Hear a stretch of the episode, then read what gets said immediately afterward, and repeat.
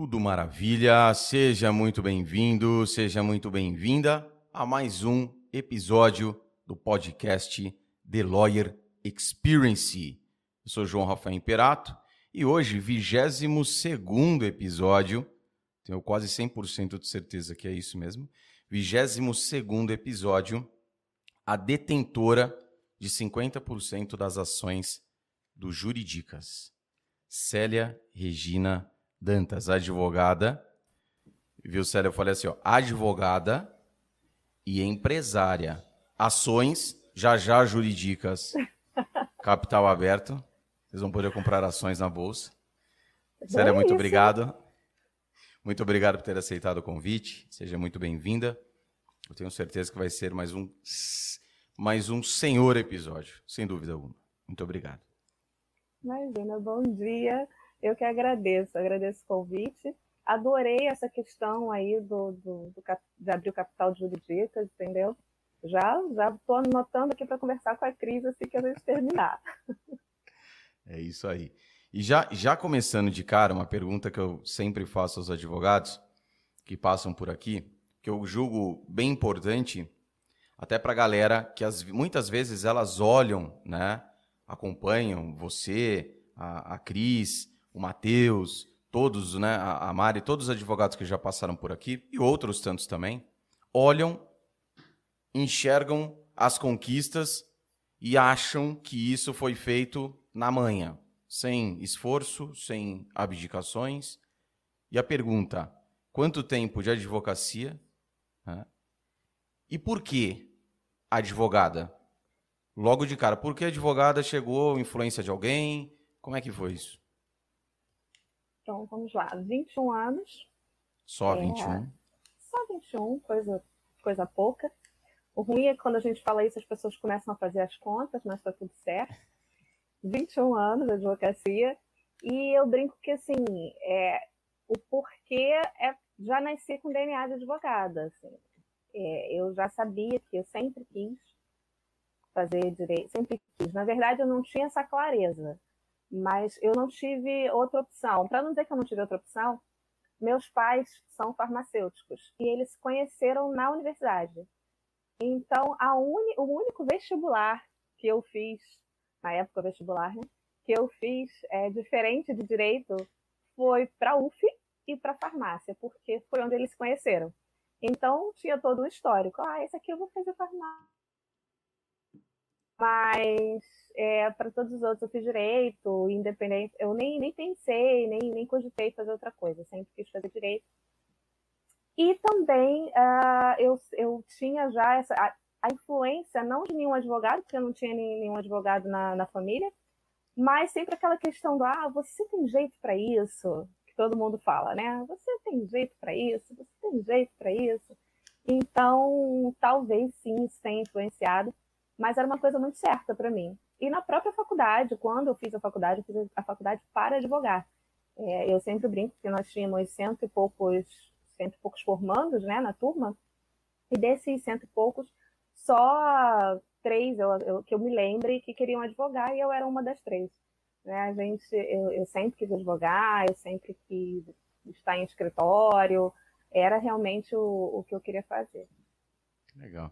Isso dá essa. essa eu, eu também tive esse, esse privilégio, eu tenho como privilégio, desde, desde sempre, né? Saber na faculdade de Direito, advogar. Por mais que no meu caso eu passei pela transição também, pensei no concurso público.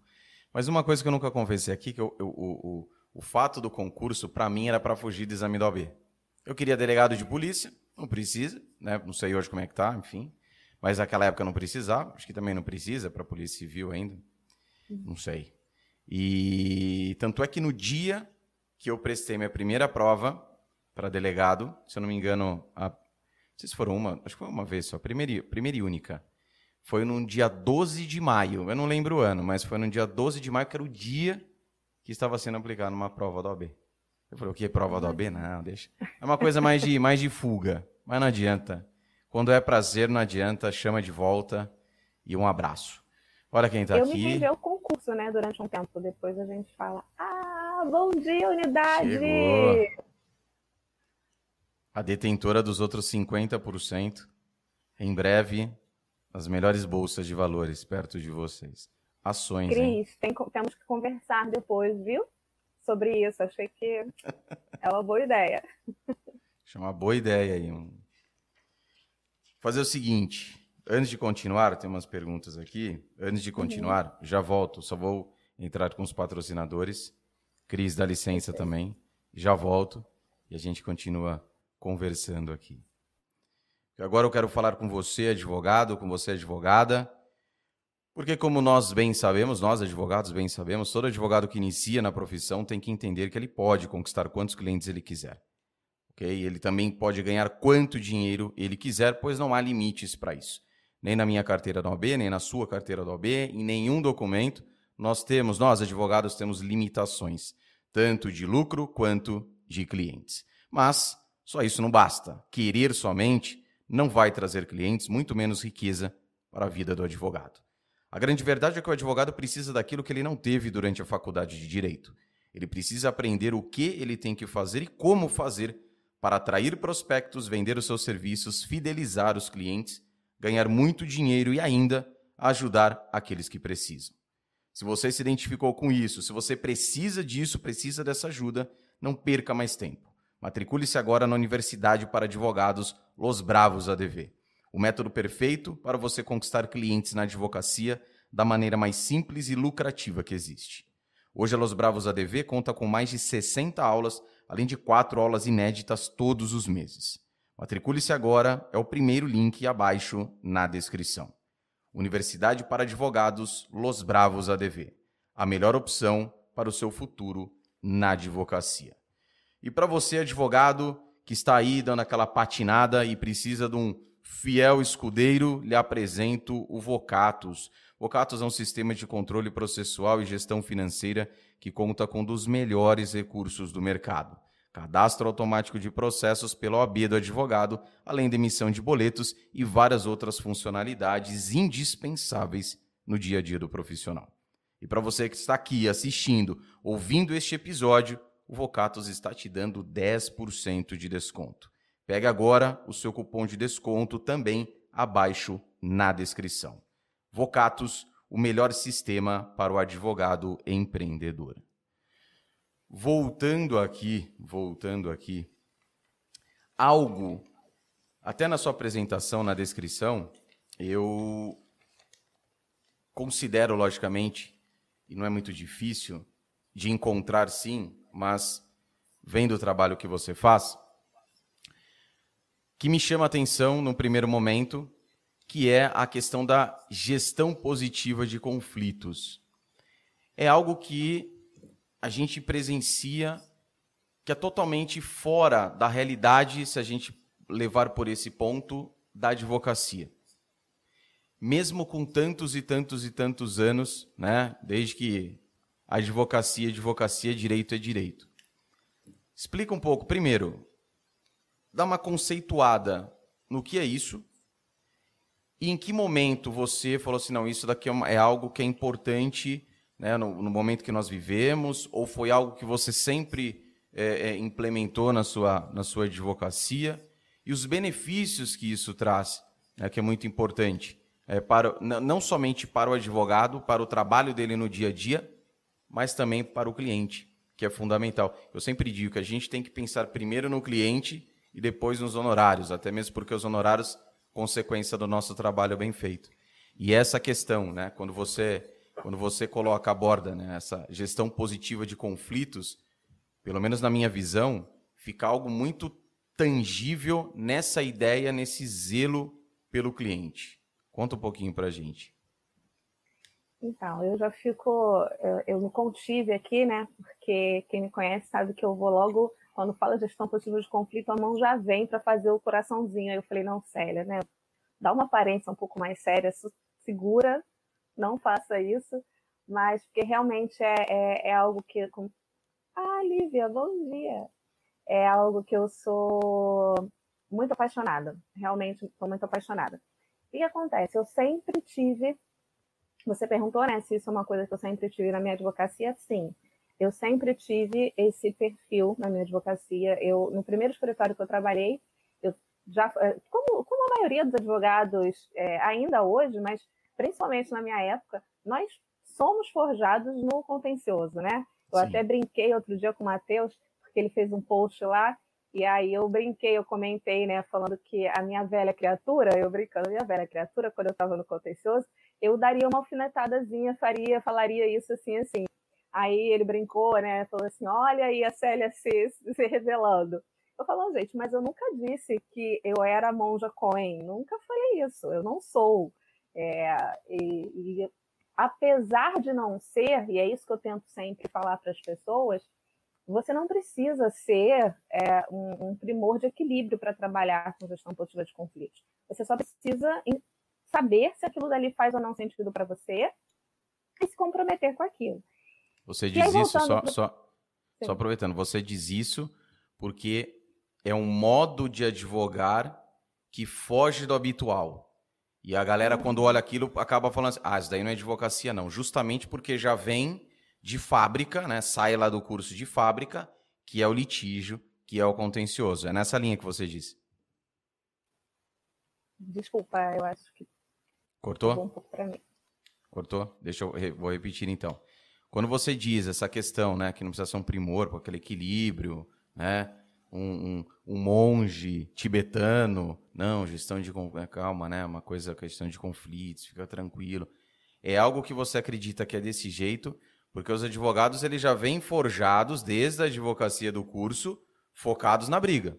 Tem não, advogado, tanto é verdade, eu concordo com você, tanto é verdade que até mesmo há uma grande dificuldade na hora da negociação. Muita gente perde uma negociação porque tem esse embate. Não, quero brigar. Não, não, nada. Não, acordo não, tem acordo. Então acaba arrastando, isso daí acaba prejudicando o cliente, logicamente. Quando você fala então de gestão, é um, é, é um modo de advogar que a galera não, não consegue fazer uma leitura realmente do que é essa gestão de conflitos, é isso? Exatamente. É, voltando, então, vou começar pela conceituação, porque eu fui antes na historinha, né? Depois eu volto para a historinha. É, a gestão positiva de conflitos é isso. É uma forma de atuação que prima pela autodeterminação. Então, nós advogados temos muito isso de pegar a questão e achar que nós somos a verdade, o caminho, a vida, ninguém chega à justiça senão por nós, né? Nós achamos que, que a coisa acontece dessa forma. E o problema é da pessoa. Nós estamos ali para quê? Para assessorar, obviamente, para dar, oferecer as melhores opções, para dizer, olha, isso daqui vai ter a consequência X, isso daqui vai ter a consequência Y. Mas o detentor daquela questão, quem está vivenciando aquela questão, é o seu cliente. Então, por que tirar dele a autonomia de decidir? E muitas vezes o próprio, o próprio cliente ele quer tirar essa autonomia, ele quer entregar isso para alguém porque ele não sabe que ele pode decidir ou ele não se sente preparado para decidir. Só que, assim como nós também não nos, sentimos muitas vezes, e alguém chega e dá uma luz e a gente fala, é, não sabe que isso aí faz sentido, talvez se eu tentar dessa forma eu consiga. Da mesma forma acontece com os nossos clientes. Então, quando nós nos tiramos do centro, né, daquela questão de que não, tudo gira em, em torno de mim, quando nós nos tiramos do centro, nós conseguimos enxergar o cliente, conseguimos falar: não, olha só, tem essa possibilidade que pode ser benéfica para você, tem essa possibilidade, tem essa possibilidade. E aí eu digo que não é só você conhecer e oferecer as possibilidades, você tem que saber assessorá-lo até o fim, inclusive se ele quiser mudar de ideia, porque é a questão dele. E os advogados realmente não visualizam muito porque eles linkam gestão positiva de conflitos a consenso e extrajudicialidade, sempre. E não é isso. É possível gerir positivamente um conflito ainda que judicializado. Eu vou, eu disse que isso já virou um mantra para mim. Porque nem sempre se entende isso, mas gente, isso não é algo que eu acordei resolvi, ah, eu abraço árvores, eu abraço também. Mas não é isso que define a GPC, que é a gestão positiva de conflitos o que define é a forma como você vai atuar. Então, eu digo que tem sim como atuar dessa forma, mesmo no conflito judicializado. Nós temos aí os negócios jurídicos processuais, que, que, não, que são exatamente essa forma de atuar com o GPC dentro do, de um processo judicial. É claro que nós buscamos o consenso? Sim, É óbvio que nós buscamos também a extrajudicialidade? Sim, mas isso não é uma característica, é, uma essencialidade da gestão positiva de conflitos. E aí, quando eu estava falando do escritório, é porque eu fui forjada realmente no contencioso, né? E no contencioso de massa. E eu gosto muito de processo civil. Eu gosto muito. Eu sou uma pessoa muito curiosa. Então, eu gosto muito não só de processo, mas de, de, de, várias áreas do direito. Até porque a minha especialidade trabalha com muitas áreas do direito. Então, eu gosto de ficar conversando e tal. O processo civil, ele é encantador. Se você desenvolver um, um processo de forma é, bonita, de forma ali dedicada, fazer, um, escrever uma, fazer uma, uma peça bem feita, bem fundamentada, uma audiência bonita, perfeito. Só que não é assim que acontece. Então, o que me levou à gestão positiva de conflitos é que, durante muito tempo, primeiro, eu sempre tive essa, essa, essa, essa questão, né, bem de tentar não, peraí, isso aqui a gente pode resolver dessa forma, isso aqui todos ganham. Isso eu sempre fiz, inclusive nesse escritório que eu fiquei ali, eu digo que muito da série advogada hoje foi formada nesse local. Eu sempre tive. Uma vez eu perguntei para é, esse escritório, ele atuava para seguradoras, e uma vez eu perguntei para o gerente jurídico por que, que nós não poderíamos fazer acordo. Fiz um levantamento, fiz tudo, fui lá apresentar toda feliz, né? Achando que a gente ia economizar um monte de coisa se nós fizéssemos acordo ali.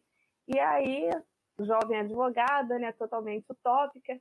E aí ele virou para mim e falou assim: não, não, nós não vamos fazer, por quê? Porque a gente vai abrir precedente. E de 10 casos iguais a esse, somente dois ingressam com uma ação. Então a gente vai continuar negando. Fiquei arrasada. Aquilo foi um balde de água fria, assim. Eu fiquei péssima. Mas era o mundo dele, era aquele mundo, ok. Eu, depois de um tempo aprendi a respeitar, embora não concorde, não concorde mas é, era o mundo dele. E aí, hoje, né, depois de 21 anos, o contencioso ele não me diz mais nada. Eu não tenho mais esse processo bonito que eu gosto e tal. Isso não acontece. Então, quer dizer, acontece, claro, não vou generalizar, mas é mais raro. Né? Infelizmente, é cada vez mais raro. E eu, não é realmente o que eu quero, o que, se, o que se adequa à minha vida hoje. O que mais se adequa à minha vida hoje realmente é a gestão passiva de conflitos, que a gente chama de GPC, e aí engloba a mediação, a conciliação, aí vai um papo longo aqui, se, eu, se você deixar eu falar, eu, vai o podcast todo falando de GPC. Então vou me segurar. Mas isso daí é. Eu até falei com a Cris no episódio dela, e eu defendo, e outros advogados passaram por aqui, e eles falaram, falaram o seguinte, ó, inclusive a, a, a última, a Andressa Jarlete, que é direito bancário, a maior parte dos casos sai, né, no, assim, a demanda, a demanda judicial só realmente quando, putz, não tenho o que fazer. Então é, é algo que realmente a gente infla o judiciário, muitas vezes por coisas, muitas vezes por coisas que se você tivesse isso desenvolvido, e aproveitando, já faço a pergunta a você na sequência, se o advogado já tivesse essas, essas habilidades desenvolvidas, porque, na minha opinião, um, é falta de conhecimento. Você fala gestão positiva de conflito, ele fala, mas aí o que, que é? Isso é relacionado aqui. Não, é o advogado, não, não, é o direito, não, não, não entra, né? É aquela informação porque tem pouquíssimas pessoas falando. Se você for ver, a informação ela, é, ela é muito ela é muito é, é, escassa a quantidade de informação. Não porque você você está fazendo o seu papel, tanto aplicando quanto ensinando. Mas é e, e, é algo que eu também trago muito. Eu falo é, é uma geração que vem ano após ano que você fala não agora vai agora a coisa vai ficar diferente e vem com aquele tradicionalismo da advocacia de 30, 40 e quando muda muda só uma pitadinha que é algo insignificante. Hoje em dia, vamos falar desde o peticionamento, o, o, o peticionamento digital. A coisa, na minha visão, era para vir evoluindo significativamente. Chega esse momento que nós estamos vivendo hoje, a pandemia, né? Desde março do ano passado, fazendo um ano agora, né? Não sei se é isso, mas enfim, vamos colocar só para arredondar, um ano. Em um ano, assim, ah, mas muita coisa mudou. Mudou, mas mudou muito pouco, se a gente for falar logicamente na esfera da advocacia. Eu falo que tem muitos advogados que são bela adormecida, estão paradinhos ali, deitados, esperando o príncipe dar um, um selinho para acordar. E pode ser que esse sono se aprofunde cada vez mais. Né? Então, é, é fundamental. O advogado hoje na linha de frente, fazer de tudo o que ele tem que fazer no extrajudicial, e claro que não é só isso a gestão positiva, outro ponto muito importante que você coloca é o cliente. Porque muitas vezes o cliente ele chega lá já terceirizando, ah, doutora, doutora, doutora, resolve o que eu tenho que fazer. Você falar para mim, estou pagando, só que não é isso. É você ter esse senso, né, esse, esse tato. E aí que eu faço a pergunta. Na sua opinião, quais são as características, as habilidades, as qualidades que um advogado, hoje, ouvindo você, pô, que legal, gestão positiva de conflito, gostei, me interessei. As qualidades primordiais, habilidades que ele tem que ter ou desenvolver para que ele embarque com mais firmeza na gestão positiva de conflitos? Olha, é, eu vou dizer aqui, o principal, o que ele precisa ter de início, né? O que não adianta.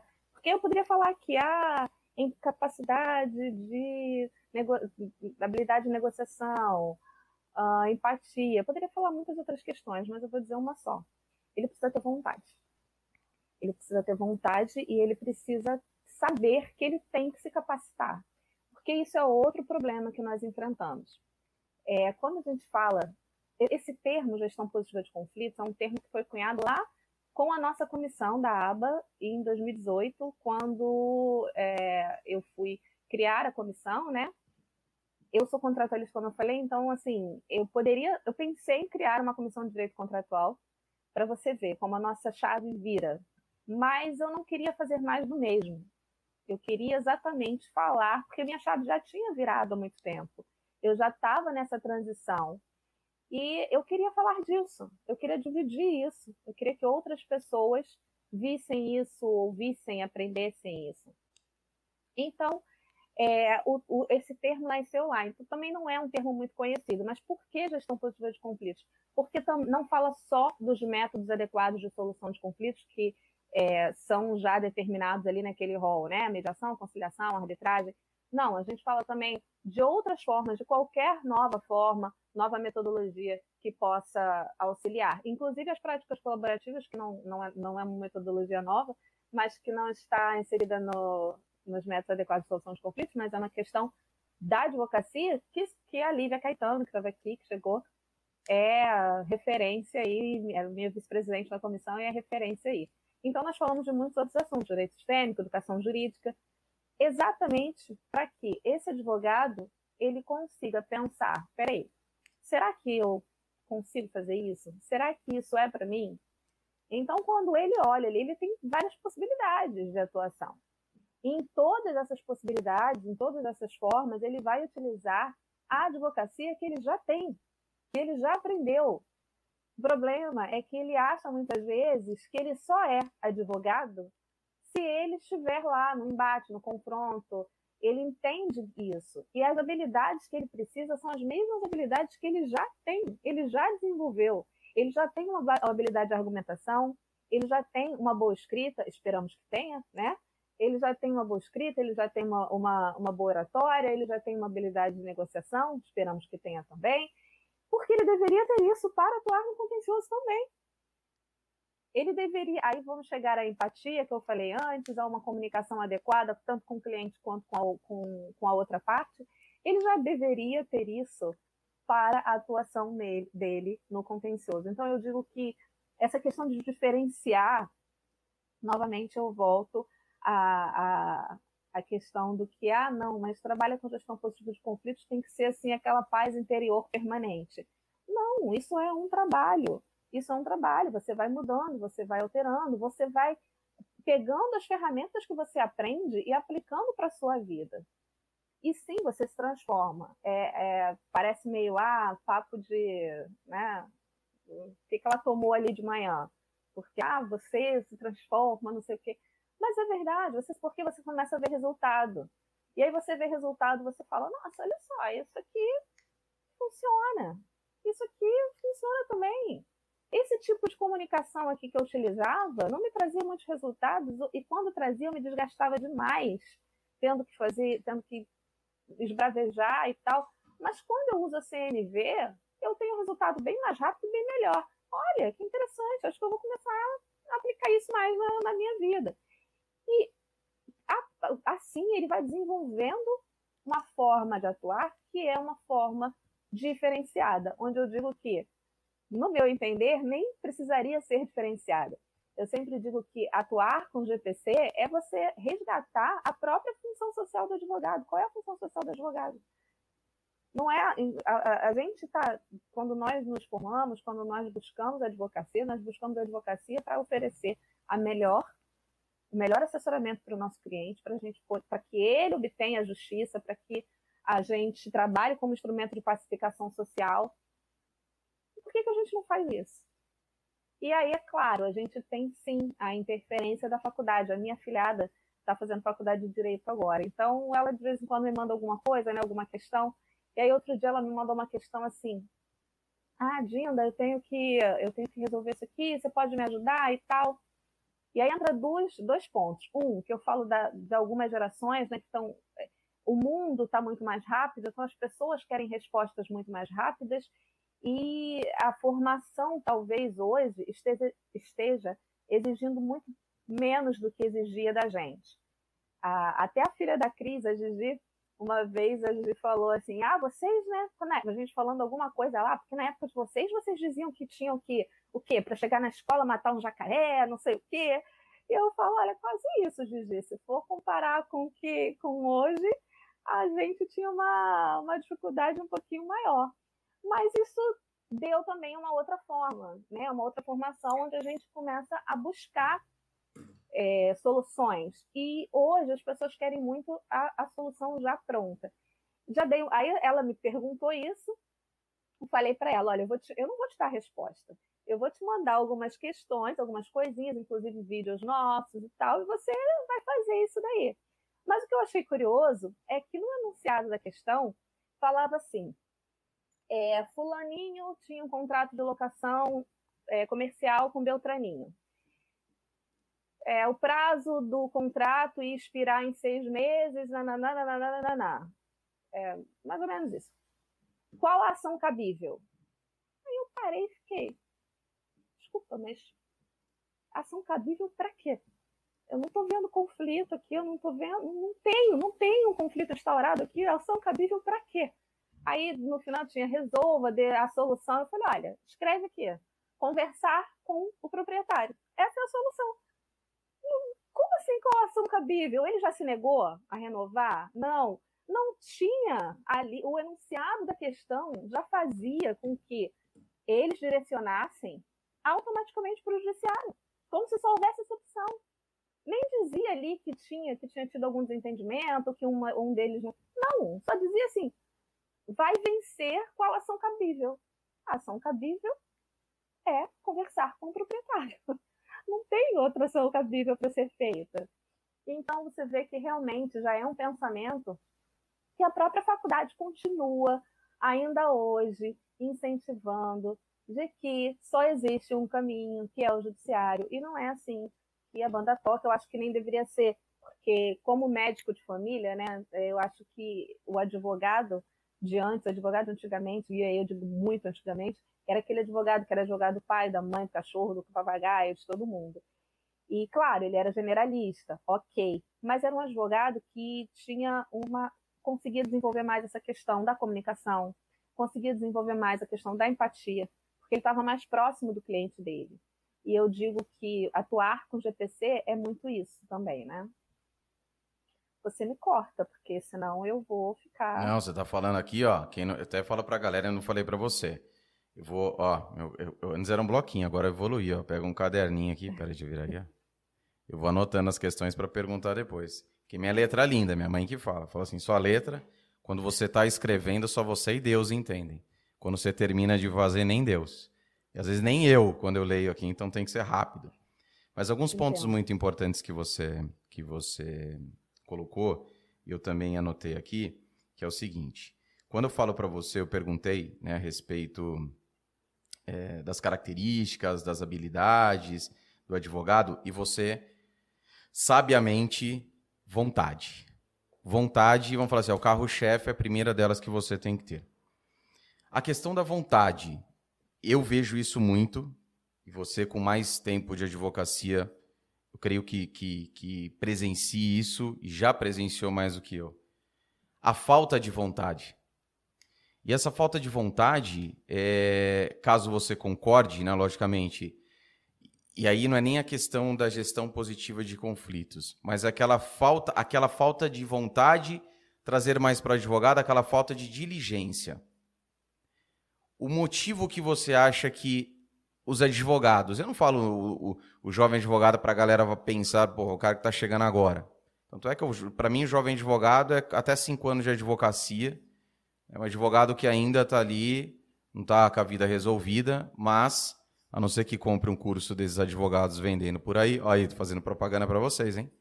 Compre esse curso desses advogados aí, falando que em um ano você vai ficar milionário na advocacia Procurem esses advogados, comprem o curso deles, que com certeza vocês vão ficar milionários na advocacia. É, e, e depois façam o curso. Para mim falta coragem, mas façam o curso. Depois indiquem para gente aqui também, que eu saio aqui tudo que eu faço, vou fazer esse curso para ficar milionário ó, rapidamente. Mas voltando aqui, essa falta de vontade, você percebe que isso é, é, é somente atrelado à gestão positiva de conflitos ou você percebe que é falta de vontade do advogado no geral? É, eu entendo que é falta de vontade do advogado no geral. E aí eu digo que, claro, a gente está falando aqui da advocacia porque a nossa área é, é, é a nossa nosso ambiente. Mas eu sinto que há uma falta de vontade. E tem várias teorias para isso, né? Mas que há uma falta de vontade generalizada. E é, eu vou voltando aqui para a questão de curso, de advocacia e tal, nós, no Juridicas, nós temos muita resistência com algumas coisas. Né? delas é modelo. Eu tenho muita resistência e todo mundo pede modelo. Ah, Célia, por quê? Porque modelo é ruim, porque você tem resistência porque o modelo é ruim, ou porque você quer valorizar o seu trabalho, né? Porque é, poxa, você não pode dar um modelinho de contrato aí? Qual é o problema disso? Ah, você quer valorizar o seu trabalho? Um modelo de contrato na internet, eu pego no Google. Ah, não. Até porque todo mundo tem essa visão, né? Que, que contratualista ele existe para fazer contrato de locação. E só é isso que eu faço a minha vida inteira, mais nada, né? Mas para que estudar outras coisas? Então as pessoas têm muito essa visão. Claro, porque não procuram buscar informação.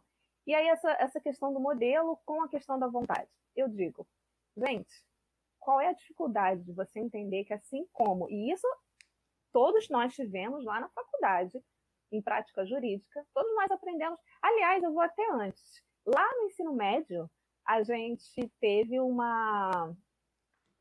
Bem, nós tivemos as aulas de, de, de, redação. Quando você aprendeu a fazer redação, antes do ensino médio, te deram um esqueletozinho como fazer uma redação, né? Então você tem lá o que, que você vai colocar no primeiro, no segundo, no terceiro parágrafo, como é que você vai fechar. Quando você fez prática jurídica, você também teve uma estrutura de uma peça, ou de mais de uma peça. Você tem uma estrutura contratual. Mas por que modelo? Por que, que eu preciso te dizer aonde você coloca o nome e o CPF? Né? Você tem uma estrutura. Então, falta ali a vontade de fazer diferente, a vontade de olhar e falar: não, eu quero deixar a minha marca, eu quero fazer, eu quero aprender, eu não quero copiar somente, eu quero aprender, eu quero criar, eu quero fazer seu estilo, né? todo mundo olha. Exato. o seu estilo. Essa questão de. Olharem... Essa, só, só, só cortando essa questão da, da peça, eu penso do, do, do modelo, eu penso do mesmo jeito. Eu, eu, eu, eu sou um defensor, eu, defensor. Eu sempre falo para as pessoas para ter um livro de prática, né? Eu gosto demais, mas para você ter uma referência, principalmente quando está começando, para você pegar aquele esqueleto e toda vez que você for fazendo, você vai dando a sua pitada. Daqui um pouco, você vai ter a sua, o seu estilo, né, da petição. Agora não ficar escravo daquilo, que é a linha de produção. A gente sai do artesanal, aquela coisa, a gente a, a gente sai, não que o advogado com, com quantidade de clientes não é bacana, não é isso. Mas quando você pode né, é, produzir um trabalhinho ali mais artesanal, aquela petição mais bem formadinha, petiçãozinha estratégica, é totalmente diferente. O resultado é totalmente diferente. Né? Totalmente. E, e eu, quando eu digo, até a gente, ah, tá com 21 anos, Célia, você vai dizer que você não usa modelo? É claro que eu uso modelo, eu Lógico. uso os meus. Os meus modelos porque eu já fiz isso que você falou. Então, eu já peguei o modelo inicial em algum momento e o que, o que, o que tinha nesse modelo? A estrutura. Exatamente. Então, se alguém me pede uma estrutura de alguma coisa, perfeito, eu vou, eu vou te dar com certeza. Inclusive, a gente fala isso, é, todos os cursos que eu fiz até hoje, gente, se precisar de estrutura disso, de um contrato honorário, tem uma estrutura. Agora, Célia, será que se eu colocar isso. Gente, vamos lá, vamos tentar dar o seu toque, pesquisar mais, fazer diferente. Quando eu criei a, a gestão positiva de conflitos, a, a, comissão, eu não falei, gente, ninguém vai nem saber o que, que é isso. E essa questão de visibilidade, de né, notoriedade, de autoridade, seria muito mais prático eu criar uma comissão de direito contratual, por exemplo. Mas eu falei, não, eu não quero fazer isso eu quero fazer isso, tudo bem. Eu tenho um lado que eu sou um pouco desequilibrada, né? E sou um pouco poliana também. Mas eu tô super contida aqui, tá? Quem me conhece sabe que eu sou, tô super contida aqui, porque eu sou mais assim. Fique à aí, vontade, hein? Não, mas aí eu tô, né? Falei, não, gente, tanta gente, né, passou por aqui, ali, vamos, Célia, não, mantém a linha ali, fique à vontade, fique à vontade. Mas Seja você. Eu quero fazer eu quero criar, eu quero falar, eu quero, eu quero, eu quero encontrar minha tribo, isso é outra coisa que eu digo, né? Que tem tribo para todo mundo, e as tribos se encontram, as tribos conversam, as tribos fazem festa, as tribos se, se, se ajudam. Então, por que eu estou hoje atuando na GPC? Eu não quero saber de ninguém que atua no contencioso. Não é isso. Pelo contrário, plagiando a Lívia novamente, ainda bem que tem. Eu preciso. É preciso que as pessoas entendam que há tribo para todo mundo, há local e há demanda para todo mundo. E tudo vai se aplicar, a GTC vai se aplicar a tudo. Novamente, aquela questão do, do, dos monges. Seremos agora o mundo de paz, todo mundo conversando, usando a CNV. Não, não seremos. Infelizmente, não é assim que vai funcionar. Isso não significa que eu não possa fazer uma parte. Isso não significa que eu não possa implementar dentro das minhas possibilidades. E principalmente por quê? Porque eu vou verificar os resultados. Quando eu resolvi fazer a transição da minha advocacia, é claro que deu medo. Eu falei, gente, eu sou muito louca, porque eu quero falar com as pessoas sobre uma coisa que ninguém conhece, sobre algo que eu tenho pouquíssimos resultados para mostrar. Como, como que eu vou fazer isso? É claro que dá medo. Você vai, você vai. Aí vou, uma coisa que você falou lá na frente, né? Que as pessoas olham assim, ah, 21 anos, nossa, amanhã, se eu, se eu fizer, se eu olhar e se eu seguir a Célia, daqui a um ano eu não estou dando aquele curso ainda de ficar milionário, não, mas vai. Vamos desenvolver, vamos desenvolver, porque é uma verdade isso, pô. vamos colocar né? seis meses, seis me... um milhão por mês. A gente pode colocar, chama o Matheus também, que o Matheus gosta disso pra caramba. Com a gente certeza. chama o Matheus. Seis milhões de reais em seis meses. Oh. Então, assim, é, as pessoas elas não, não entendem que, que há uma construção, há uma mudança, há risco porque quando eu resolvi mudar, fazer essa transição, e eu resolvi fazer essa transição por questões de vida mesmo, assim, é, foi depois de uma sociedade. Quando eu saí, eu, eu me rendi ao concurso público durante uma época da minha vida. E aí, só que eu, eu tenho muito. Eu gosto de mudanças, eu sou muito agitada, sou muito ansiosa, sou muito agitada. Então, aquela questão da rotina ali do concurso, de estar lá, de chegar e de, eu não, funciona muito para mim. Eu queria fazer um negócio, nem para mim, nem para quem estava sob o meu comando. Eu falava, gente, tá, mas e vamos, vamos otimizar isso, isso aí? Vamos fazer diferente? E eu comecei a estruturar uma sociedade, saí para essa sair do, do concurso ali para essa sociedade, essa sociedade não deu certo. E foi logo depois, encontrei a Cris e tal. A Cris já contou essa história aqui, do, jurid, do início do Juridicas, né? E a, e a nossa história anterior é bem parecida, né? Inclusive tem uma curiosidade que a gente sempre se falava pelas redes sociais, mas a gente não se via há anos. E nós tínhamos escritório com as respectivas sócias no mesmo prédio. Você acredita? E nós não sabíamos, nós não nos encontrávamos. nós não sabíamos. Nós fomos saber depois. É, e aí vem, eu, já, eu falo muito, gente, acabo, meu, meu pensamento não é linear, né? Eu vou lá e daqui a pouco eu volto. Então, vocês podem me, me trazer para a realidade. Pode falar, João. Ah, tá bom, entrar agora então, deixa eu falar. Outra coisa é a seguinte, né, que também vale a pena, que tem tudo, tudo linkado naquilo que a gente que a gente conversou e vem, vem falando, e você cita a questão da faculdade. Realmente a faculdade, é, na minha opinião, ela acaba fazendo mais um desserviço para o futuro advogado do que lembrando que nós cinco anos e nós somos bacharéis em direito. Ah, fazer faculdade de direito para ser advogado? Não. Você vai fazer faculdade de direito, 60 meses, né? cinco anos para ganhar um diploma de bacharel. Você é bacharel, você não é advogado. Tem o um exame, procedimento que a galera toda conhece. Mas há essa falha, sim, no ensino jurídico. Tá? Se é MEC, se é OAB, se é sei lá o quê, enfim. Muita coisa que poderia sair para entrar em virtude de toda essa transformação, que não é de hoje que a gente passa na advocacia. Como, por exemplo, um próprio tema desse, ou a prova, né? O que você faria, a, qual, qual ação cabível caso, vírgula, caso você fosse ingressar, entendeu? Ou seja, deixa claro assim, existe uma outra possibilidade, mas eu, eu sei que existe, e eu, vou, eu sei que você sabe que existe, porque eu ensinei aqui durante a aula, lembra? O extrajudicial, antes, o que, que a gente pode fazer, as opções antes de ingressar com uma demanda que eu, seu professor, advogado, eu faço no meu dia a dia, entende? É o que falta. Então, uma formulação melhor, pegando essa questão como exemplo, mas nós sabemos que 90%, também não vou generalizar, mas 90% segue essa toada né, do litígio.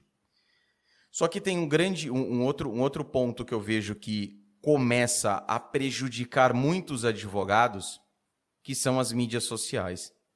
Aquilo que a mídia social mostra de uma realidade fake para o jovem advogado que ingressa. Então ele sai da advocacia, cinco anos sem uma bagagem prática, e isso eu ouço, ouço não, eu ouvi no primeiro ano da advocacia e de uma pessoa que era um, um autodidata, que era um primo meu, que tava, naquele ano estava terminando o curso de Direito, e ele falou, ó, não é para te desanimar, não. Mas em cinco anos, você conseguir absorver na prática, aplicar na prática 10% do, do, do que você vai aprender de todo esse tempo, é muito. Na prática. E nós sabemos que é uma realidade. Né? O que, que você leva para a prática da advocacia? Entende? A própria questão prática mesmo, você não aprende no jeito certo que vai ser aplicado na advocacia. Você aprende de um jeito durante cinco anos, Aí muda totalmente o seu HD para preparação para a prova do AB, porque a prova do AB você segue critérios, principalmente falando de segunda fase, confecção de peça. E aí você vai para um outro estágio, que é o mercado de trabalho, que é onde o chicotão estrala mesmo. Que aí é onde tem a porrada. E nessa de perdido, falta de direção, para onde eu vou, para onde eu vou, hoje tá ali, ó, pipocando nos nossos smartphones as mídias sociais. E infelizmente, e aumenta cada vez mais, infelizmente, advogados, a maioria sem experiência na advocacia, né, sem bagagem na advocacia, vendendo ilusão para aqueles advogados que estão chegando agora. Eu coloco um pouco a culpa nesses advogados que é, acompanham que acreditam nisso, ok? É o que eu sempre digo, naquele início é uma inspiração e depois passa a ser frustração.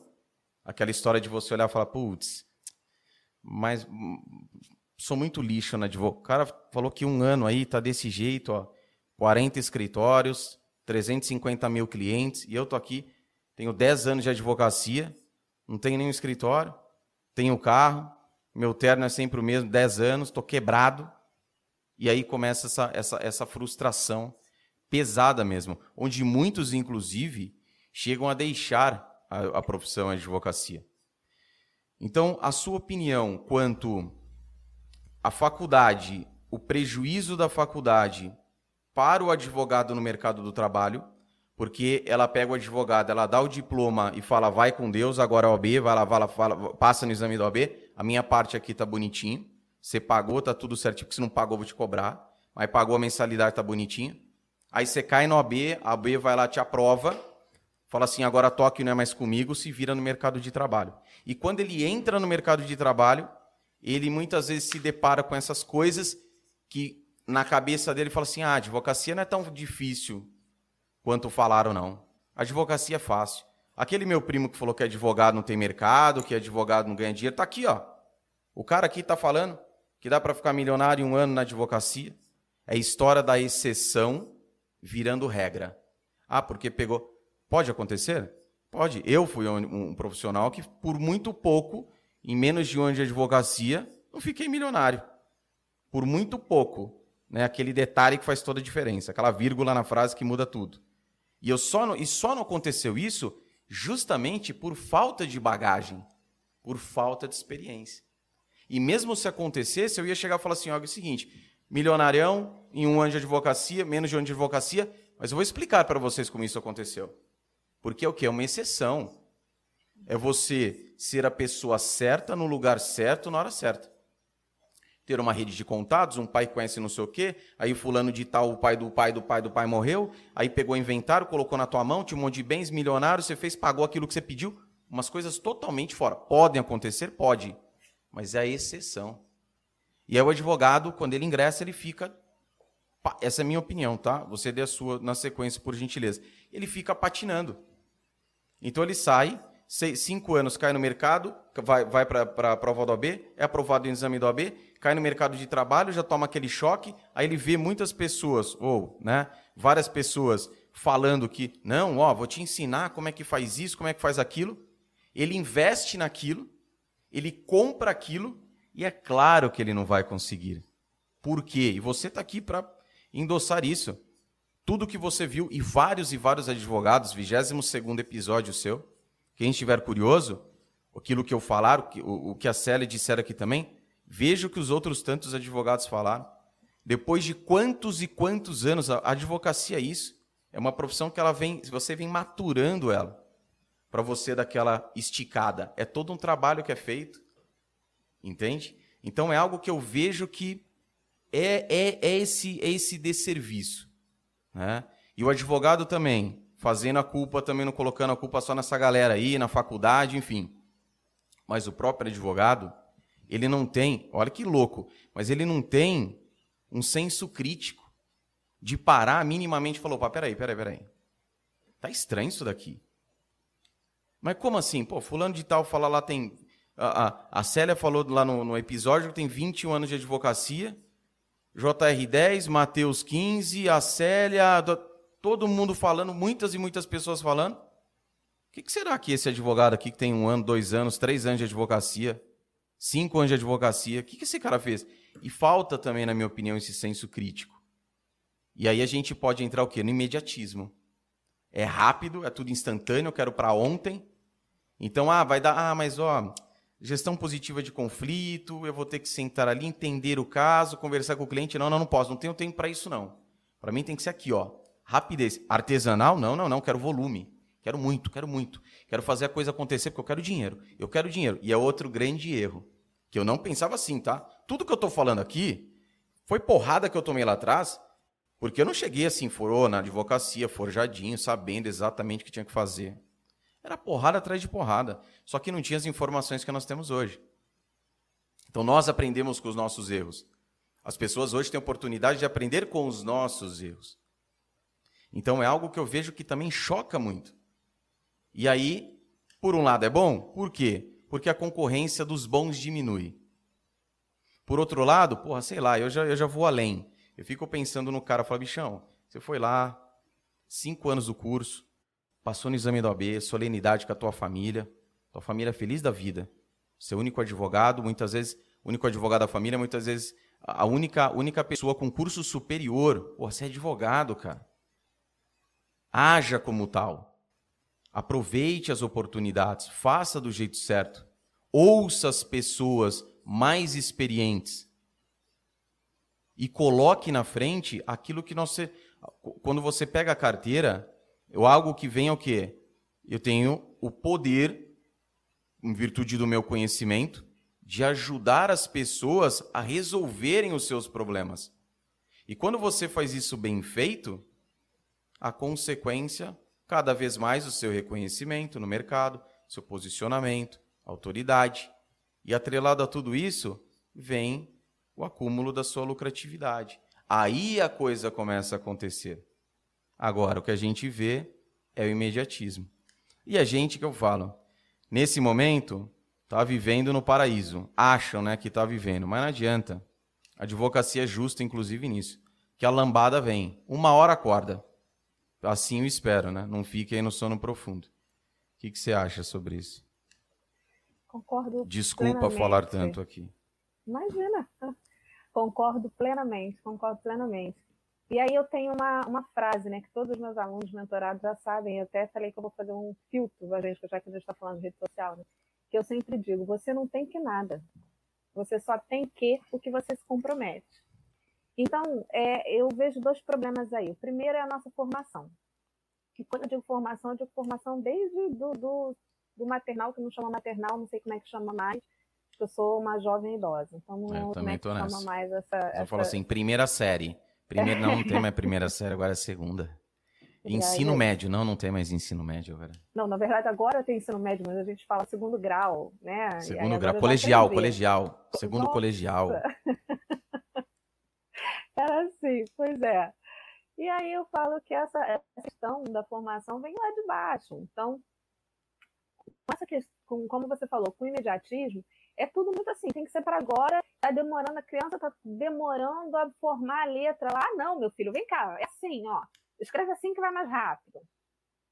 Leitura. Tá, estou falando como uma jovem idosa aqui, que estou falando como jovem idosa mesmo. Por quê? Porque eu sinto essa diferença.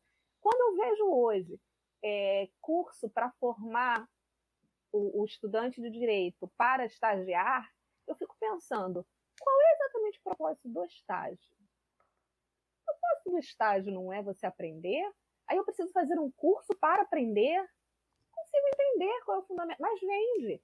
E as pessoas vão lá e vão comprar o curso. Gente, desculpa se alguém estiver ouvindo e está oferecendo esse curso para estagiário, mas assim, para mim é estranho você fazer um curso para aprender a aprender. Porque. Ah, não, mas é porque é para saber como o estagiário vai se portar, como ele vai falar com, com, ou com o cliente, ou no fórum, como ele vai peticionar. Gente, mas ele, a função do dono do escritório é, é exatamente fazer isso para ele. O estágio serve para isso. Ele vai chegar lá cru, com aquela roupa toda, toda errada, e você vai olhar no primeiro dia e falar: É, deixa eu te explicar, querido. Então, é assim. A partir de agora é assim, assim, assim. Eu tenho uma amiga hoje, advogada, claro, né? Ela foi minha estagiária e ela brinca até hoje porque ela aparecia para estagiar com, com blusa curta, né? Na, na, minha época não era cropped que chamava, era mini blusa.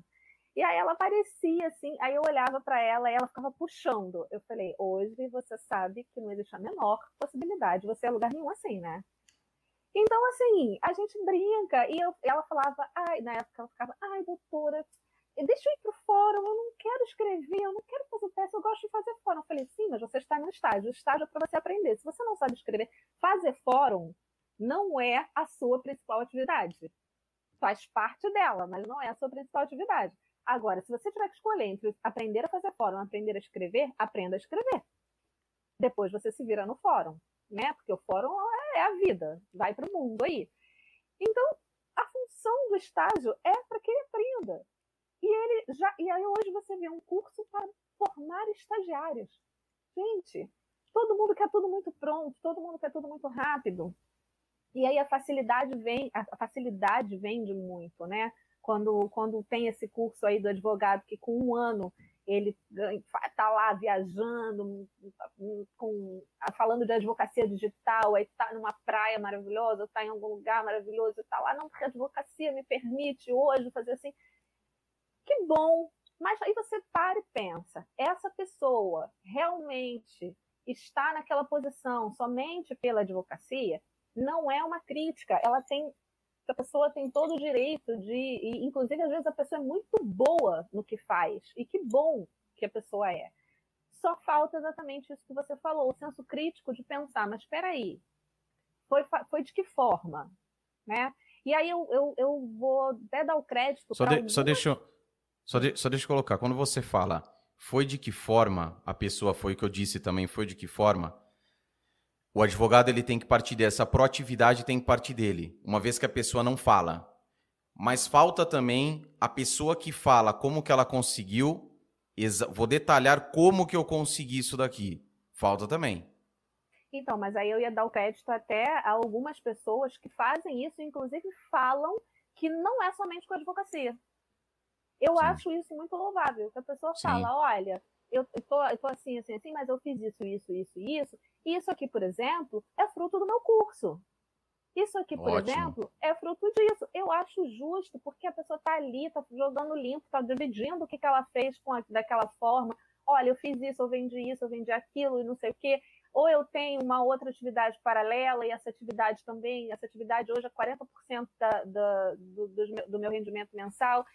Isso é ser honesto. Né? E, mas se a pessoa não fala, como você disse, gente, não é difícil você identificar. Não é difícil você identificar. Então, tudo é, exatamente usando as suas palavras, tudo é uma construção. Você pode estar lá Aí vem a frustração. Quando eu falo do, do, do, não tem que nada, é porque vem a frustração. Você chega, você abre o Instagram hoje e a nossa tendência é: eu sou advogado, eu sigo um monte de advogado. Daqui a pouco a gente está ali dentro daquela nossa bolha, né? E a nossa tendência é abrir o Instagram e começar. Eu tenho que fazer isso, eu tenho que. Porque todo mundo diz que você tem que fazer. Você tem a, a cor perfeita para usar, isso tem mesmo, mas assim, é, o fato de ter uma, uma cor que te favoreça não significa que você só vai usar aquilo, né? Você tem que se endividar para isso. Então você tudo tem que, você tem que fazer isso, você tem que fazer aquilo, você tem que fazer dessa forma, você tem que. E eu digo, você não tem que nada, você só tem que o que você se compromete. É claro que algumas coisas eu não vou inventar a roda. Se o João diz para mim, Célia, faz assim, assim, assim, que olha, fiz, deu certo eu vou seguir o que o João falou, porque eu vi que deu certo para o João, porque o João está compartilhando a experiência dele. Eu vou lá, eu vou seguir aquilo. Significa que, vai, que eu vou ter o mesmo resultado que o João? Não. Por quê? Porque, gente, a vida ela, ela é feita sob medida.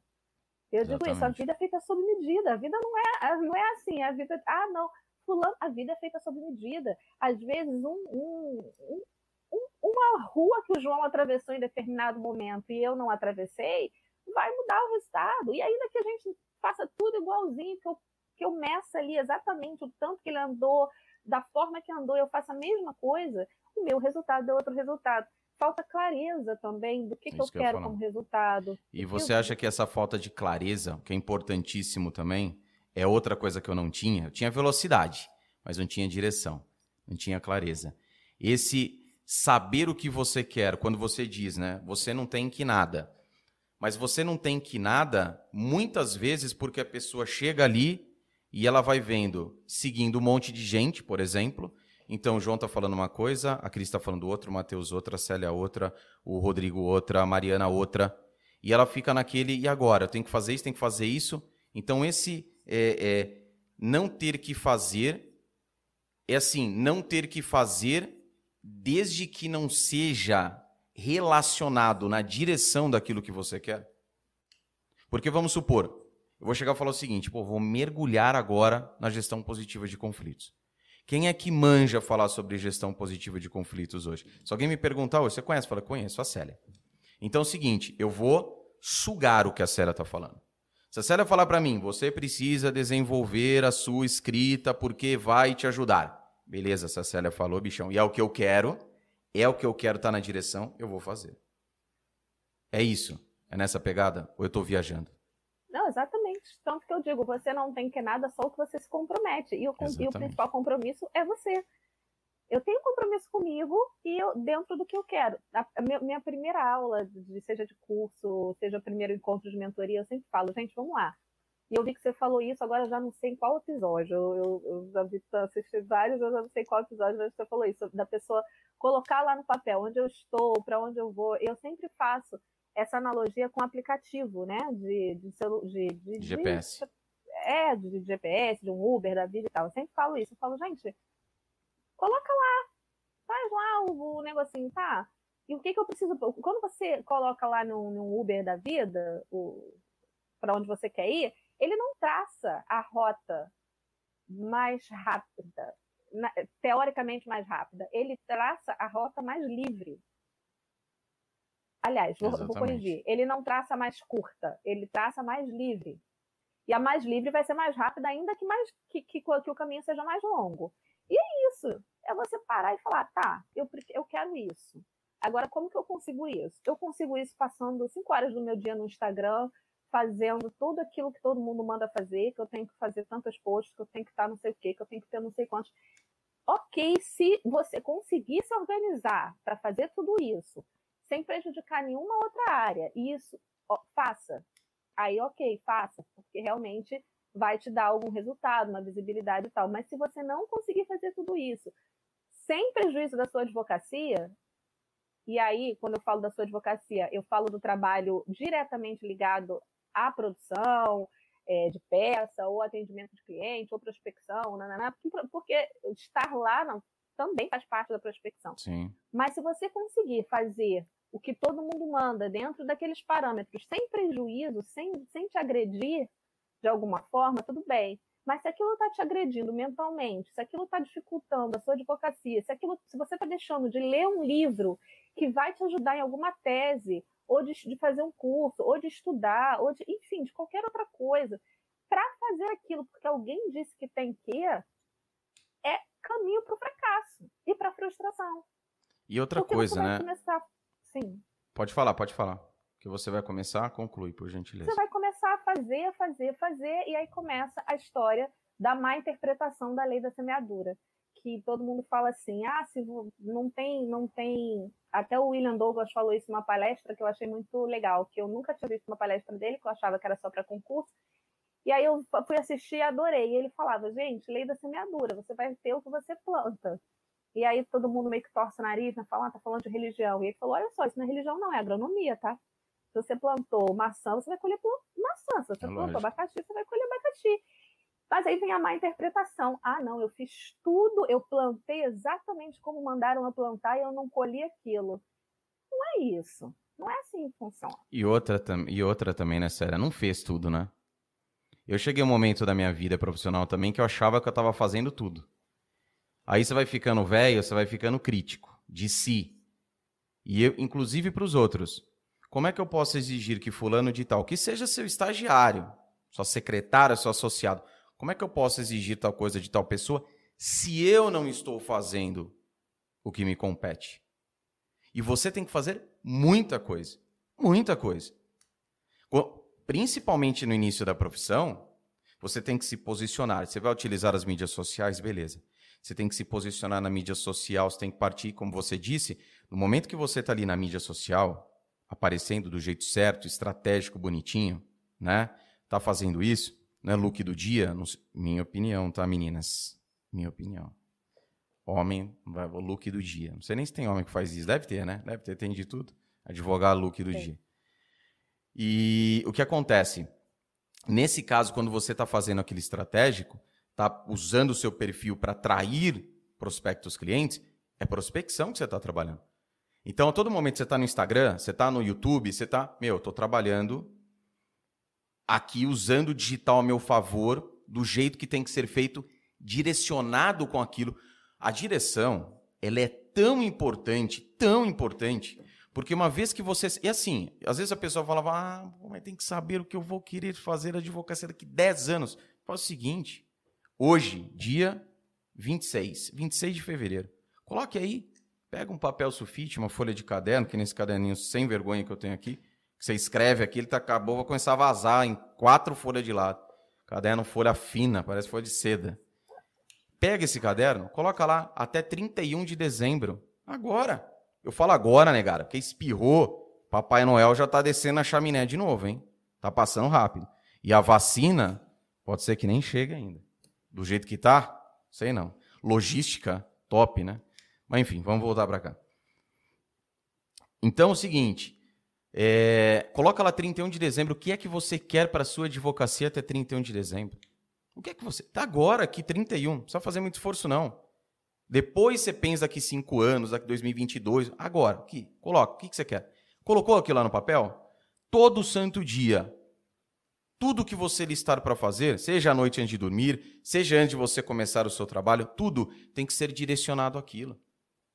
Vamos voltar na lei da semeadura? Você está plantando para você colher. Ah, JM vai dar trabalho, vou ter que ficar sábado e domingo, vou ter que trabalhar 12, 13, 14 horas por dia e vou ter que me abdicar de não ir no churrasquinho, não assistir o jogo, não ir ao cinema. Cada escolha é uma renúncia.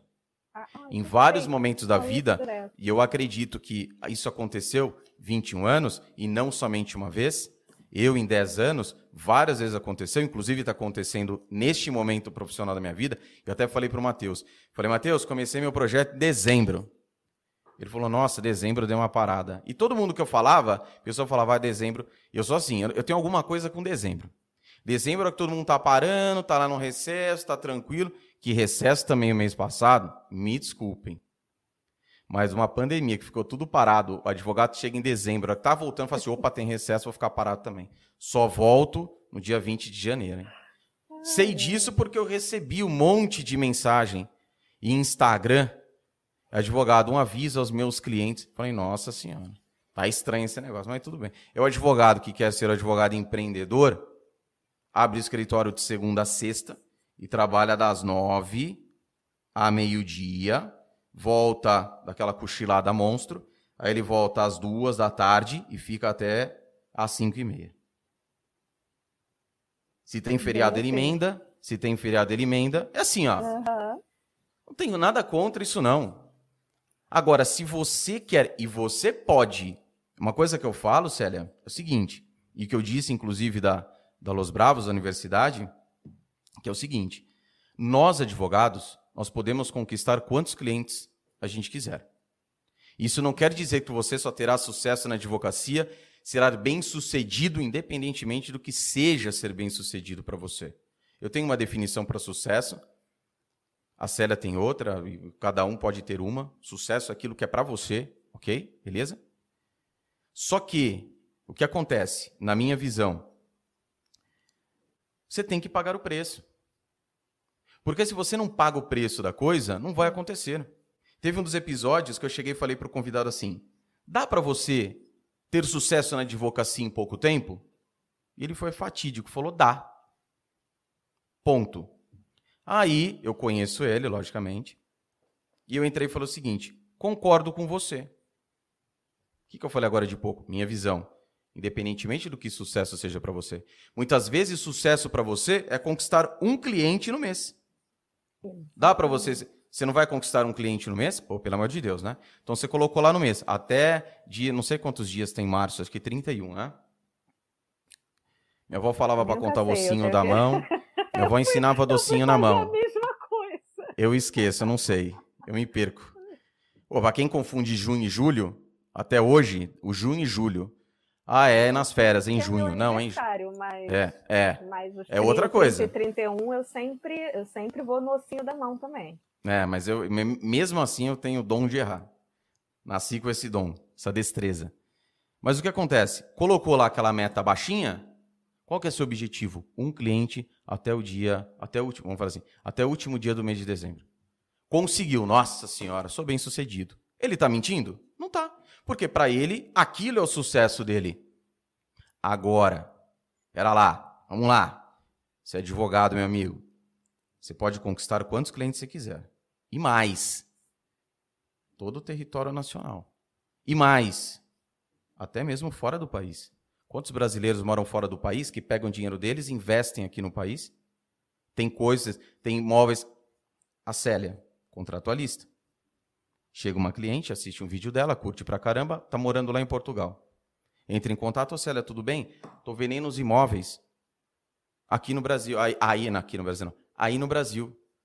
Eu preciso de um advogado que acompanhe todo, faça o contrato de compra e venda, não porque, tá? A Célia falou assim, ah, todo mundo pensa que contrato ali só faz contrato de, de imóveis, não é isso, tá, Célia? Pelo amor de Deus. Né? Não, né? mas é, Falou assim, desgramado assim... tá falando agora, tá me derrubando aqui ao vivo, não, não é isso? Não, é porque eu brinco que todo mundo fala que faz só contrato de locação. Locação, é. Ah, eu fui então, além, foi compra e, e, venda. Ainda assim, e ainda assim eu digo que ainda que fosse, né, as pessoas acham que é tudo muito, muito simples, mas vai lá.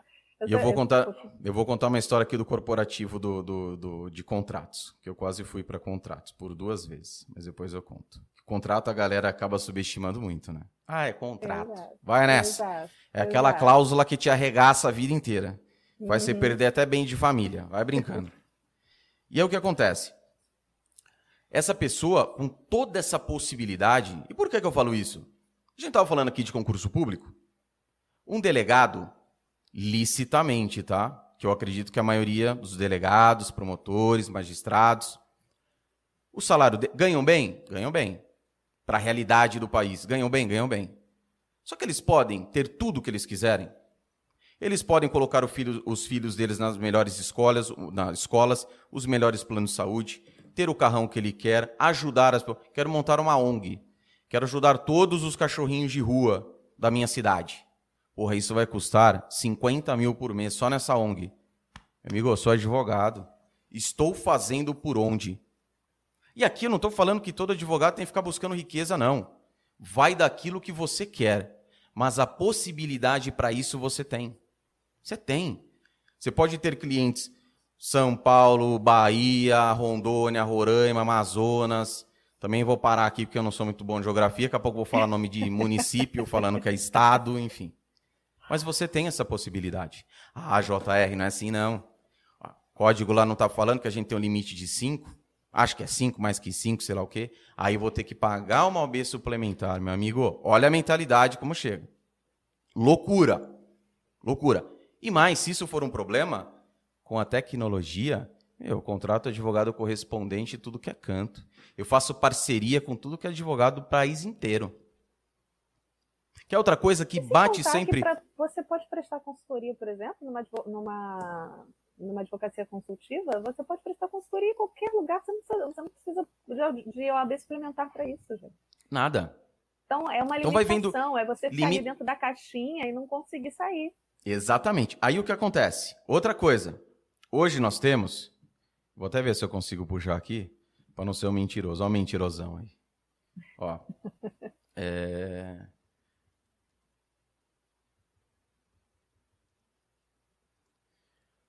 Hoje, peraí, deixa eu ver aqui. Eu peguei outro dia, eu tentei abrir, mas não tinha dado. Bom, mas nas minhas contas aqui, nós temos, ó, tá aqui, ó, dados do IBGE, tá? Pois uhum. entra lá, agência de notícias.ibge.gov.br. O IBGE divulga hoje as estimativas, isso é de 27 de agosto de 2020. As estimativas das populações residentes nos 5.570 municípios. Vou repetir, anotem aí para ninguém esquecer. Quem quiser tatuar também na palma da mão. 5.570 municípios. Vamos tirar o seu município? 5 mil, que essa matemática aqui, que que eu não sou bom, mas essa aqui eu consigo. 5.569. Além do seu município, você tem mais 5.569 municípios que você pode atuar de forma preventiva, de forma consultiva ou de forma contenciosa. Você pode atuar. 5.569, tirando o seu, pessoas ali que precisam da sua ajuda, porque o que não falta no nosso país, graças a Deus, é problema. Por isso que o Brasil, na minha visão, é o melhor país para se advogar. Até hoje, eu recebo mensagem de advogado falando assim, JR, eu moro numa cidade com 10 mil habitantes, com 20 mil, com 50 mil. E como se aquele advogado que morasse São Paulo, capital, polo da advocacia, também tivesse tranquilão. Quantos ele tem além de São Paulo, polo torado pesado? 5.569. É que nem as 24 horas, todos temos as mesmas. E essa limitação é algo que se você ouvisse há 10, 15, 20, 30 anos, você falava, beleza. Agora com digital. Agora tem um detalhe, Célia. É fácil. Mateus fala bastante, né? Eu uso muito isso. Lembrei dele também. Simples. Nem tudo que é simples é fácil. É óbvio. É lógico que é. O que eu tô falando é. É óbvio. Você pode. Não tem nenhum tipo de impedimento. Você pode. Ah, mas. Ah, vai ser complicado. Ai, acordar cedo, dormir tarde, fim, trabalhar fim de semana. Aí vem as abdicações, ah, não tô. Ah, mas eu quero aquilo, eu quero aquilo. Você pode ter. Só que para isso você vai ter que fazer por onde? Entende? Mas e é isso que é uma coisa que me incomoda. Eu fico, juro mesmo, tem, tem hora que eu fico puto. Porque eu falo pro cara, eu falo, meu amigo, às vezes o cara chega assim, pior, pior, pior. É quando já tem família constituída. Porque o advogado muitas vezes ele tá chegando, solteiro, tá de boaça. Agora o advogado, que não é porque por causa disso que vai sentar no pudim, a vida voa. Meu pai fala. A vida voa. Tem que aproveitar. Meu pai fala assim: você tem que aproveitar enquanto você tem potência. E é verdade. O que você faz hoje, vai ver daqui cinco. Chega nos trintão que você vai ver começar a derrubar. 40, né? É, nem fale. Complicado, complicado. a natureza, a natureza, a gravidade arrebenta. Exatamente. E isso você perde energia, saúde começa a ficar mais baleada. E aí o que acontece? Eu falo, o advogado que ele tem família constituída, tem lá, ele é advogado, exemplo, tá? O advogado, ele é casado, tem a esposa dele, que também trampa, trabalho dela lá. Ele tem dois filhos. Ele é um advogado autônomo. Ele é um advogado autônomo. Aí senta ele a esposa e fala assim: bem, é, seguinte, nossas crianças aí estão crescendo, dentinho na boca, dentinho de leite tá caindo já. Tinha que colocar elas numa escola boa. Fui lá ver a escola, custa 1.500 cada cabecinha. E ó, 1.500 que eu consegui desconto. Outra coisa, Benzinho, é o seguinte: planinho de saúde para criançada e para gente também. Eu fiquei sabendo lá, dei uma fuçada, meu amor. E lá no AB tem desconto, né? Plano de saúde. Ah, tem. Ó, fiz uma cotação lá. Para nós quatro aqui, um planinho de saúde legalzinho, vai ficar aí 13 mil reais. Duas criancinhas pequenas, enfim. 3 mil reais. A gente tá falando aqui de 6 mil. Educação e saúde. Não tô falando de, benzinho, ó, quero uma Ferrari. Quero uma Ferrari de um milhão e meio. 30 dias em Dubai, lá vai ter Copa do Mundo agora. Sei lá.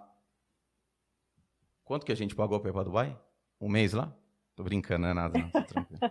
A pessoa fala assim, ah, que filho da mãe. Não. Vamos gastar 300 mil em Dubai, porque eu quero comprar ouro também. Voltar no contrabando desse caminho. Eu estou falando de necessidades básicas.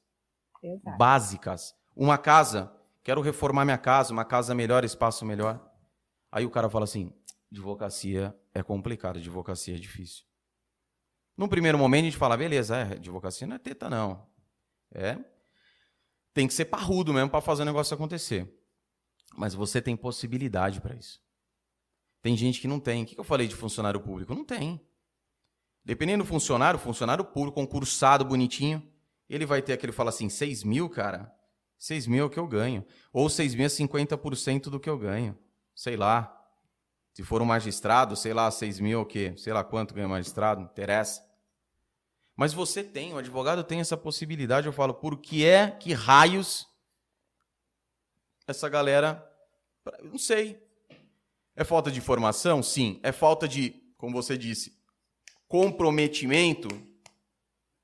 Porque se comprometer é difícil, né? Aliás, é o seguinte: se comprometer não é difícil. O mais difícil é executar. Ah, porque para você executar é complicado, é, dói. É porque eu falo do compromisso porque eu tenho isso. Eu acho que, inclusive, até conversei isso ontem com, com a Lívia Caetano. Eu falo que quando você, para mim, é uma coisa tá atrelada à outra. A partir do momento que eu me comprometi, não existe a possibilidade de eu não executar. Porque senão não é compromisso. Eu só vou, só vou me, se, eu, se eu me comprometi, é porque é para realizar, senão não é compromisso. Senão é uma intenção, é, um, é o, o da gente aqui do Carioca, é vamos marcar. É, é assim. Agora, a partir do momento, vamos marcar é uma coisa. Agora, se eu falo com você, Não, João, até o dia, a hora. Tal... Ontem teve, teve final, né? Do, do, do, campeonato aqui, teve jogo do Flamengo, não sei o quê. Eu tinha uma reunião marcada após. A gente, a gente tinha um evento da comissão. Mas explica para o pessoal o seguinte: a Célia, apesar de carioca, é que nem o Matheus, tá? E a, e a Cris também. Todos nós, nós quatro, palmeirenses, tá? Então, só para deixar claro que a galera fala assim: ah, é flamenguista porque mora no Rio de Janeiro. Tem nada disso. Tem não, nada eu disso. sou tricolor, eu sou tricolor aqui. Mas eu não Fluminense? sou ligada. Flume, é, Flume. Sou, sou, sou. Ganhou ontem, né? Então, para você ver o nível que eu sou. O meu sobrinho me ligou para falar que estava jogando, aí eu, ah, é mesmo, ok, mas eu nem estava ligada nisso. Eu estava focada nos compromissos. E aí, assim, a gente tinha um compromisso da comissão e logo depois a gente tinha uma, eu tinha uma reunião com um grupo é, de pesquisa que nós estamos escrevendo um artigo. Gente, eu não me liguei. Eu sabia que tinha o jogo, mas, mas Você acompanha? Você acompanha? Não. Não? Tu não tem camisa do Fluminense aí? Tenho, tenho, tenho que eu tenho camisa. Se eu der uma de Gugu aqui, fala assim, ó, 30 segundos pra lá pegar uma camisa do Fluminense pra ganhar um, um Vadimecum. Tu sai eu correndo aí e pega a camisa. Não, mas dependendo do, dependendo do prêmio, eu corro aqui e confio. Se for uma viagem pra Dubai, Copa do Mundo, você vai. Agora, agora, trago as duas camisas. Ó a Cris aí. A Cris já chega vai falando isso daí. Bom, vou falar uma coisa, menos mal. Porque se falasse é, assim, sou flamenguista, eu falo assim, pessoal, foi um prazer receber aqui. Sério, muito obrigado. Né, já deu tempo. Deu né? tempo aí, a, a, a, gente, a, gente, a gente combina até isso, nós somos unidades até nisso. Ó. Cristo também é tricolor. Não, eu e gosto. Aí, se bem eu... que Rio de Janeiro, Vasco da Gama aqui. Tio Eurico ah, Miranda, Cláudio, que Deus o tenha. Que Deus o tenha. O marido da Cris é, é vascaíno. Vascaíno? Doente. Claudião, tamo junto. Você sabe que Palmeiras e. Aproveitando, como falando futebolzinho aqui, porque assim, o Palmeiras. O Cláudio sabe disso. Pergunta lá, Cris, pro Cláudio. Palmeiras, a torcida, né? A torcida do Palmeiras e a torcida do, do, do Vasco são co-irmãs. Entendeu? É? O negócio é sério, o negócio é sério. Pesado mesmo. Então, então imagino que ontem não a torcida aí não tenha sido para o Flamengo realmente, né? De jeito nenhum. É, imagino que não tenha sido. Nem me fale. Mas é, é, é, isso, essa questão do, do, do, comprometimento. Não, você, eu, eu cheguei, eu falei, não, gente, tem uma reunião, nós marcamos uma reunião hoje, 9 horas. A gente tinha marcado uma reunião 9 horas da noite. Aí eu fui no grupo, né? Eu falei, gente, vai ter reunião, porque eu não tô vendo ninguém, né? Aí pessoal lá, cheio de, de, de, de GIF, de não sei mais o que do Flamengo. Célia, pelo amor de Deus. Eu falei, ué, mas ninguém falou que desmarcou. Aí, ah, Livinha Vasco. Ah, Livinha também é portuguesa, né? Tem que ser. Então, é, tem essa questão. Do, eu falo, gente, eu, eu quando coloco uma coisa, que esse é o compromisso, é o compromisso. Sou até um pouco neurótica com relação a isso é um compromisso, é um compromisso, tem que fazer, vai ter que fazer. E, essa, e aí, voltando pro, pro. pegando o gancho que você falou de pagar o preço. O problema é que as pessoas não estão realmente dispostas a pagar o preço. E eu digo que você tem que pagar o preço pelo que você faz e pelo que você não faz. Mas por que eu você tenho... acha que as pessoas não estão dispostas? Qual que. Facilidade. É uma, é, é ah, é muito é difícil, eu não quero. Que, é aquela história que vocês.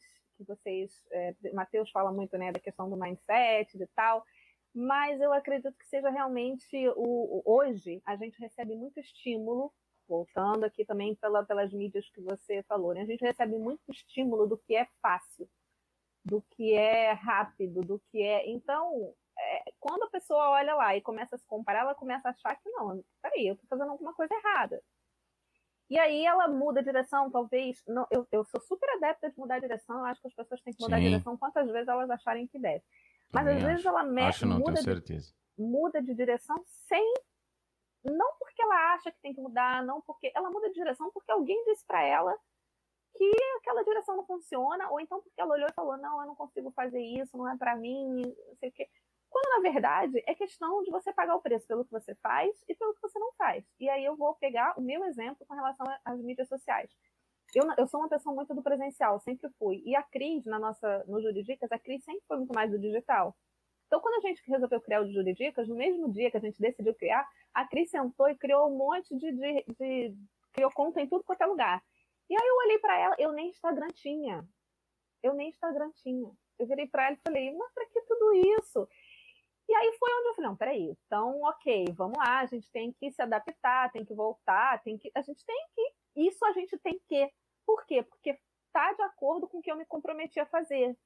Agora, eu já não faço aqueles passozinhos de estar tantos momentos, tantos minutos no, no, nos stories ou fazer não sei quanto. Já não faço isso. Por quê? Porque isso é algo que me agride. Me agride da seguinte forma: toda vez que eu tenho que parar dentro do meu cronograma para fazer aquilo, não é algo que me dê prazer. É, ah, Célia, mas você só vai fazer o que te dá prazer? Obviamente não, a gente tem que fazer o que tem que ser feito. Mas eu vou fazer dentro da minha limitação, dentro do que é possível fazer. Mas eu tenho clareza e tenho consciência do que isso vai me trazer ou do que isso não vai me trazer. O problema é que as pessoas não fazem, não têm clareza e não querem pagar o preço por não fazer. E outra então, coisa, uma, uma coisa que eu vejo assim, ó, é, pegando até seu exemplo do, do, dos stories. Você, lógico, é algo que, que eu também não sou. Eu, eu já fui Pô, tô desde 2012, né? Com o canal no YouTube, enfim. Então tem um tempinho aí. Eu falei, você, Matheus, né? Só que assim, é uma coisa que, por exemplo, stories eu fazia, eu, eu era muito mais assíduo, mostrava até a rotina, lá, lá, lá, uma coisa mais. O pessoal gosta. O pessoal gosta de saber. Entendeu? pessoal... Isso é do ser humano. Tá aí, reality show. Entende? Uhum. Curte saber o que o cara tá fazendo, o que o cara tá usando, o que, que a mulher tá usando né? Chega pertinho da televisão lá, tá. Dá uma cheiradinha no cangote para ver até se consegue sentir o cheiro do perfume. Calma que tá chegando a televisão aí. Os chineses estão desenvolvendo isso. para sentir cheiro. Imagina que bom. Você tá lá, vê, porra, assistindo Palmirinha. Tá fazendo um bolinho de bacalhau. A Lívia, que é portuguesa, bolinho de bacalhau é de Portugal, não é? Ou não, tô viajando. Vou dar uma gafe A gente diz aqui. que é. Se é de verdade, então, a gente não sabe. Então mas pronto. A gente diz que é, né? Então é, bolinho de bacalhau. Imagina o cheirinho na televisão. Coisa de boa demais, né? Uhum. Aí o que acontece? Uma coisa, e, e, e, você também toca num ponto interessante, e eu também sustento isso, que é assim. Amo advogar. Hashtag nos posts, amo direito. Amo direito de família, criminal, qualquer área aí. Né? Porra, adora, de paixão, coisa mais linda. Não é porque você ama, e tá tudo bem amar, favorável a isso, fazer aquilo que gosta, sensacional. Fazendo aquilo que gosta, você ajuda muito mais as pessoas, ok? Muito mais. Quer um exemplo disso? Vai no fórum, vê a galera concursada lá, no, no cartório. Não tô indo mais também, quero que se dane. Vai lá, senão a galera boicota, né? Processo número tal, físico ainda. Ah, o cara filho da mãe lá do episódio 22 que falou do cartorário. Vou dar um chá de cadeira aí. Então não. Então o que acontece? Você vê lá a galera carrancuda, cara feia. Muito funcionalismo público é isso, porque ele não vai na vocação, ele vai na estabilidade. Não que não tenha advogado nessa toada, não. E por mais que você goste daquilo que você faz, ame aquilo que você faz, você não vai amar todo o processo. Terão coisas durante o processo que você não gosta. Eu, por exemplo, audiência. Detesto. Puta perda de tempo do caramba. É porque eu não tive experiências boas com audiência. Demora demais. Eu falo, meu, esse tempo aqui dava para fazer. Mas se tiver que fazer, eu vou fazer. Agora, uma coisa é você falar o seguinte: ah, eu não tô nos stories porque eu tô lá preparando um treinamento novo, né? Tô lá numa reunião da aba, tô aqui, tô ali, tô correndo com a minha família, tô fazendo isso, tô. Outra coisa é assim: "Ah, eu não vou fazer tal coisa não".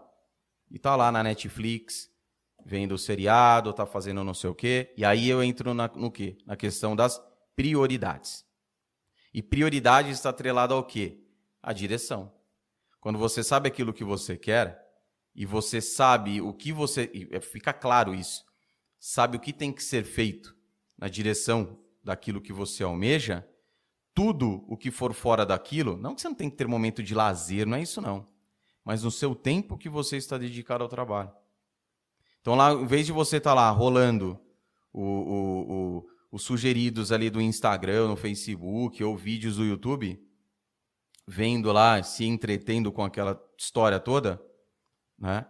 Você poderia, por exemplo, pegar esse tempo e estar alocando na produção de um conteúdo para ajudar o seu prospecto cliente, com o objetivo de atrair esse prospecto cliente e posteriormente converter esse prospecto em cliente e depois fidelizar. Veja que tudo faz parte de uma estratégia que falta muito, que logicamente a gente volta, que é a questão da clareza, né? A advocacia ela engana muito, né?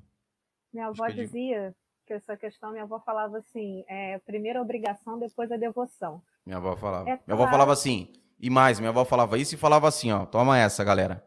Quem tá bom para passear, tá bom para trabalhar. Ou seja, ai, tô ruim, ai, tô com uma queimação aqui, ai, tem que ir pro escritório. Aí chega ali o amigo, ai, bichão, o que você tá fazendo aí? Rapaz, pô, tá tendo, batendo um churrasquinho agora aqui em casa, bora aí, vamos lá. Ah, mas vai na hora. Aí a queimação sumiu, né? Aí não tem queimação. Mas aí é o que eu falo, isso, isso a gente está falando isso, parece, ah, não, mas então significa que eu tenho que abrir mão de tudo. Você já falou isso aqui. Não, não é isso. Eu, inclusive, prezo muito, eu digo, eu brinco que eu faço um planejamento para descumprir. É, eu procuro não colocar nada na minha agenda na sexta-feira à tarde, nem na segunda-feira de manhã. Por quê? Porque são dois horários que eu acho, eu sempre falei isso, eu acho que é desequilíbrio você trabalhar aberto cinco dias na semana, descansar dois, eu sempre achei isso desequilibrado. E aí, há muitos anos, na minha cabeça, eu falei, gente, por que não então pegar metade da sexta, né, metade da tarde, e a metade da manhã de segunda, para organização. É óbvio que eu não vou ficar, mas ali para minha organização, para o meu tempo de fazer alguma coisa e tal. Beleza, eu procuro sempre deixar isso livre na agenda. Funciona? Na maioria das vezes, não. A gente tem que encaixar alguma coisa ali, até porque quando você vai encaixar, você olha qual é o único horário livre que você tem. Ah, tá, é esse. Aí você vai encaixar ali. Então, nem sempre funciona. Mas só de, de saber que você deu aquele espacinho ali para fazer aquilo, eu acho que você já manda uma mensagem para o seu cérebro de que você vai ter um descanso, de que você vai ter um momento ali para se organizar e tal. Isso já te ajuda. Então, não é, eu não sou, eu não sou mesmo, não é da minha natureza falar, falar para você assim, olha, trabalhe 22 horas por dia, durma duas. Eu não sou workaholic. Eu não, não é, não é a minha natureza. Eu não acho que isso faz sentido. E aí vem da minha formação também, vem de alguns chefes que eu tive. Teve um chefe que eu tive, teve um chefe uma vez que ele passava pelo corredor e ele ia abrindo, isso foi no serviço público, e ele ia abrindo as sessões e ele olhava, se você estivesse lá depois da hora, ele falava assim, você tá aí por quê? Ah, e a gente não ganhava hora extra, né? Então, é... aí ele, ele abria assim e falava, você tá aí por quê? Não, porque eu não consegui fazer. Ele falou, olha, se você não conseguiu fazer, tem dois motivos. Ou, porque, ou incompetência, ou é porque você não fez o que tinha que fazer no tempo, no tempo que você estava aí. Ou, ou, ou, aí ele falava, não, tudo bem. Lembro que ele falava isso também. Ou alguém te deu uma demanda maior que não estava prevista. Mas não é para você estar tá aqui depois desse horário. Então, em tese, ok. Mas, novamente, voltamos à questão do comprometimento de pagar o preço. Quando você tem o seu horário de bater ponto, tá tudo lindo, maravilhoso. Mas quando você é autônomo, por exemplo, e aí onde você tem que trabalhar a sua advocacia, a sua gestão, o seu marketing, nananana, dificilmente você vai fechar tão certinho assim. E aí é preciso sim uma dedicação maior, um compromisso maior para que você consiga atingir os seus resultados. E você tem que ter, sempre vamos voltar para esse ponto, clareza dos resultados. Então, se você quer, ah, não, eu quero ter um cliente tal, eu, até para esse um cliente eu tenho que saber onde é que eu vou encontrar esse um cliente, como eu vou falar com esse um cliente, eu só quero um cliente até o final do mês, mas eu tenho que saber como é que eu vou fazer para chegar até Vai ele. dar trabalho, exatamente. Nem ele eu consigo. Exatamente. Senão nem ele eu consigo. Porque esperar só, se não for meu pai, minha mãe, minha irmã, meu tio, meu primo, alguém que já um amigo meu, nem ele eu consigo. Se eu não tiver clareza de onde eu vou encontrá-lo, o que, que eu vou fazer com isso. E novamente, usando a frase do Mateus, né? É simples, não é fácil a gente sabe o que tem que fazer. O problema é que a gente não faz, ou que às vezes, às vezes a gente faz. Isso, quando eu falo isso, parece, não, mas a Célia é um primor de organização. Ela faz aquilo. Não, gente, eu digo que eu faço planejamento para descumprir. Eu sou a louca do planejamento, adoro fazer planejamento.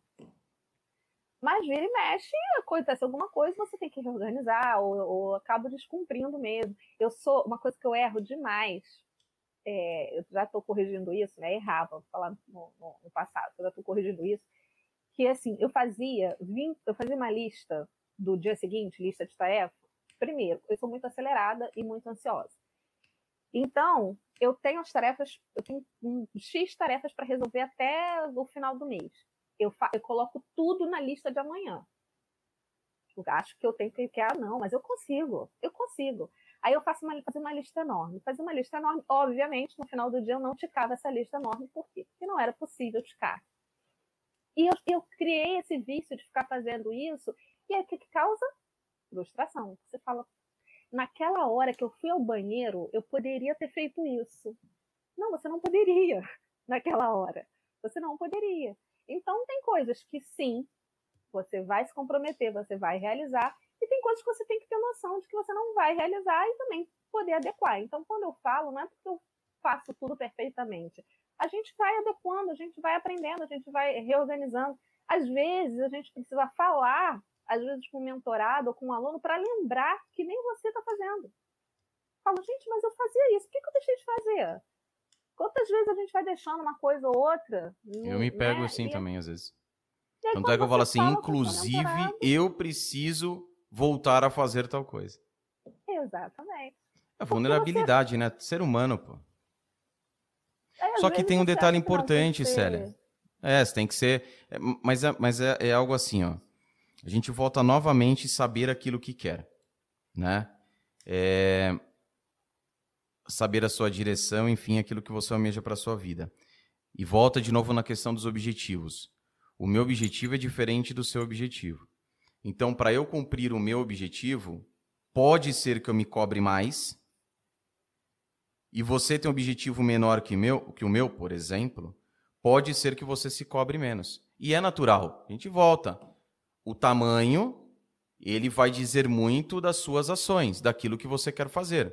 Se o seu objetivo é comprar um, sei lá, um Honda Fit, e o meu objetivo é comprar um, sei lá, um Tesla, sei lá, um modelo daquele Tesla, mas aquele que anda sozinho lá, eu vou ter que fazer muito mais coisas dentro daquele prazo do que você quer comprar um Honda Fit.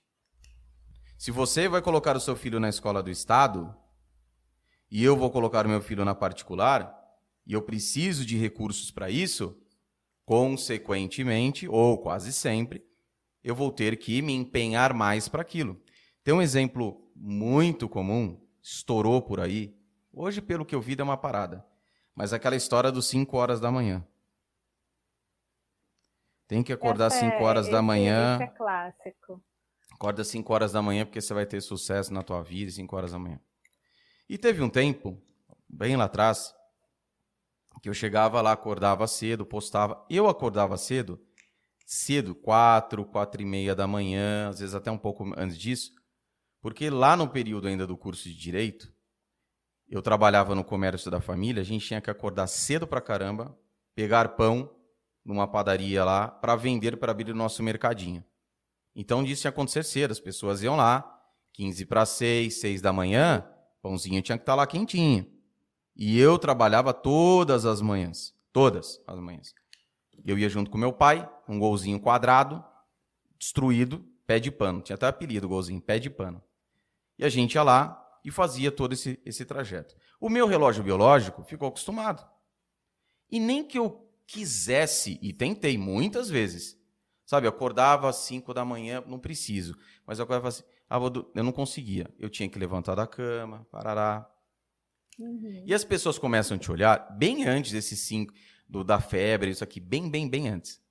E as pessoas começavam a falar assim: nossa, você está fazendo o que você está fazendo, porque você está acordando. Associavam aquilo com as 5 da manhã. O que começava a acontecer? Para algumas pessoas funcionou? Funcionou. Para a maioria não funciona. Então veja como muita coisa é imposta, não que eu tivesse, galera, é o seguinte, sucesso aqui, só 5 da manhã. Não. Mas as pessoas associavam isso. Como associam hoje muita coisa que a gente vê na mídia social. Se amanhã alguém chegar e falar assim: não, não, não, acorda 10 da manhã que você fica milionário. A galera fala: beleza, 10 da manhã eu vou ficar milionário. Eu acordo às 5? Não, vou ter que fazer de tudo para dormir mais 5 porque eu quero ficar milionário.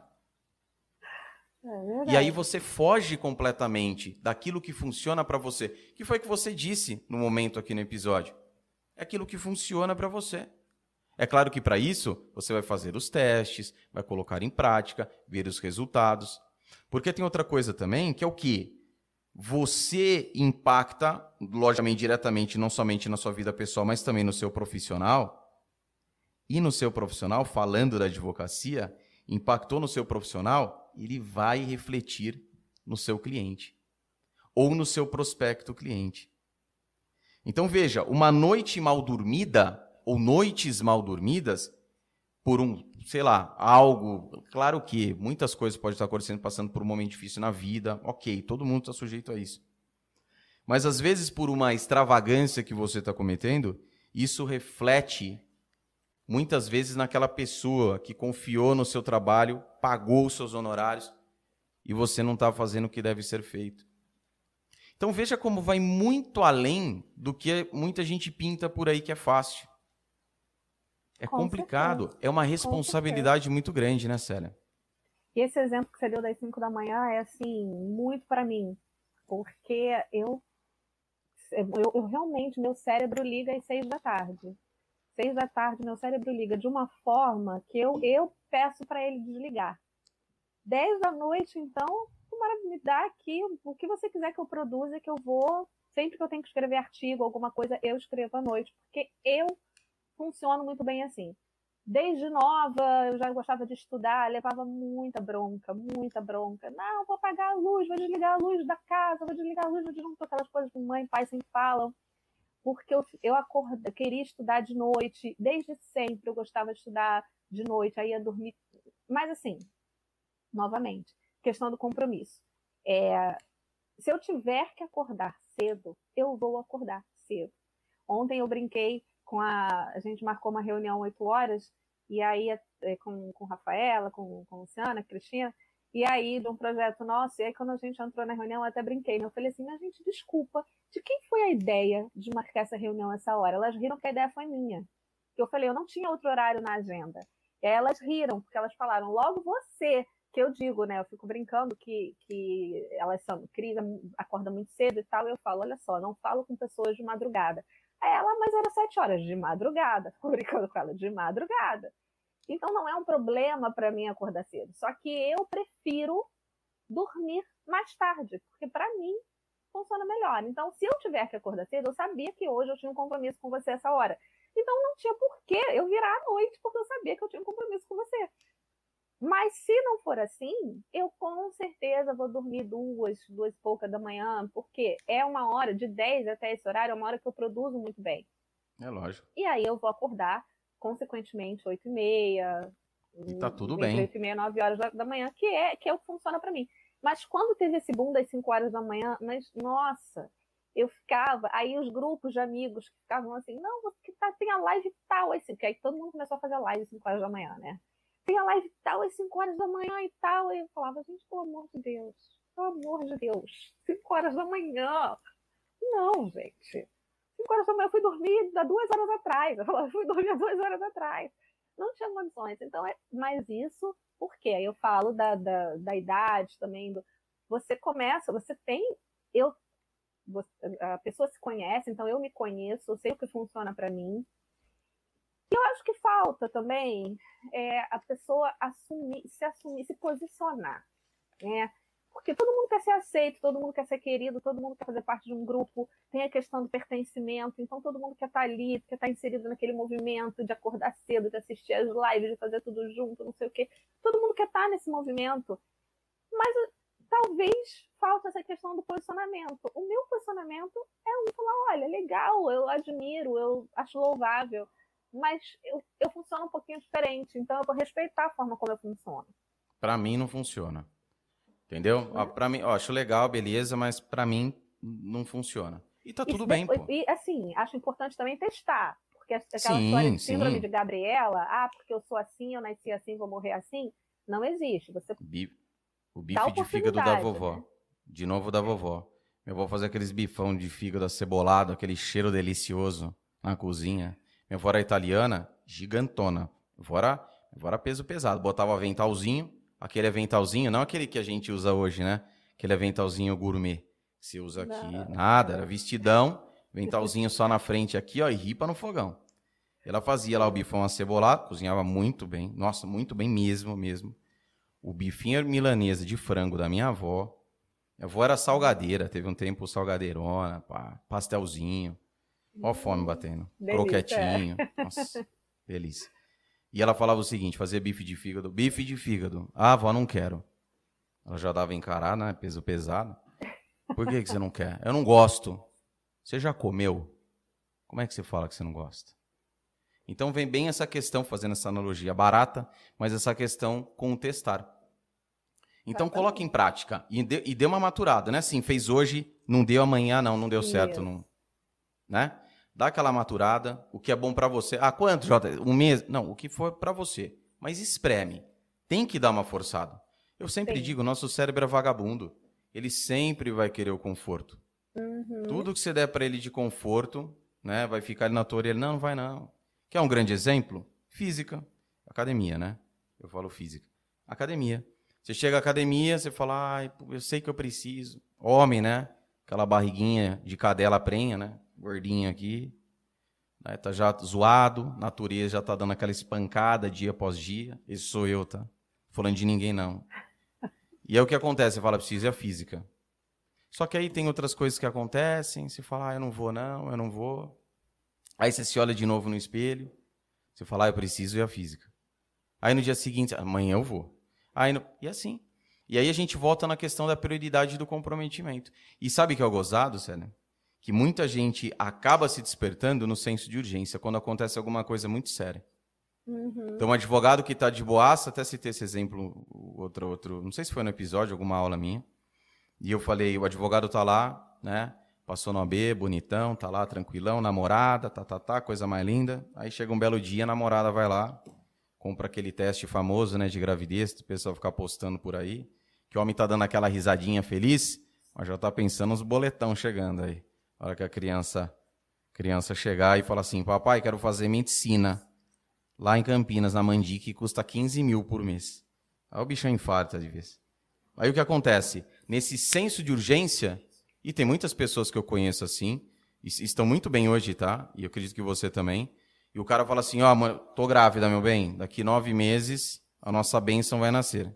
E o cara, ele fala assim, bom, agora, agora a coisa tá ficando séria que é o momento de despertar aquela pessoa.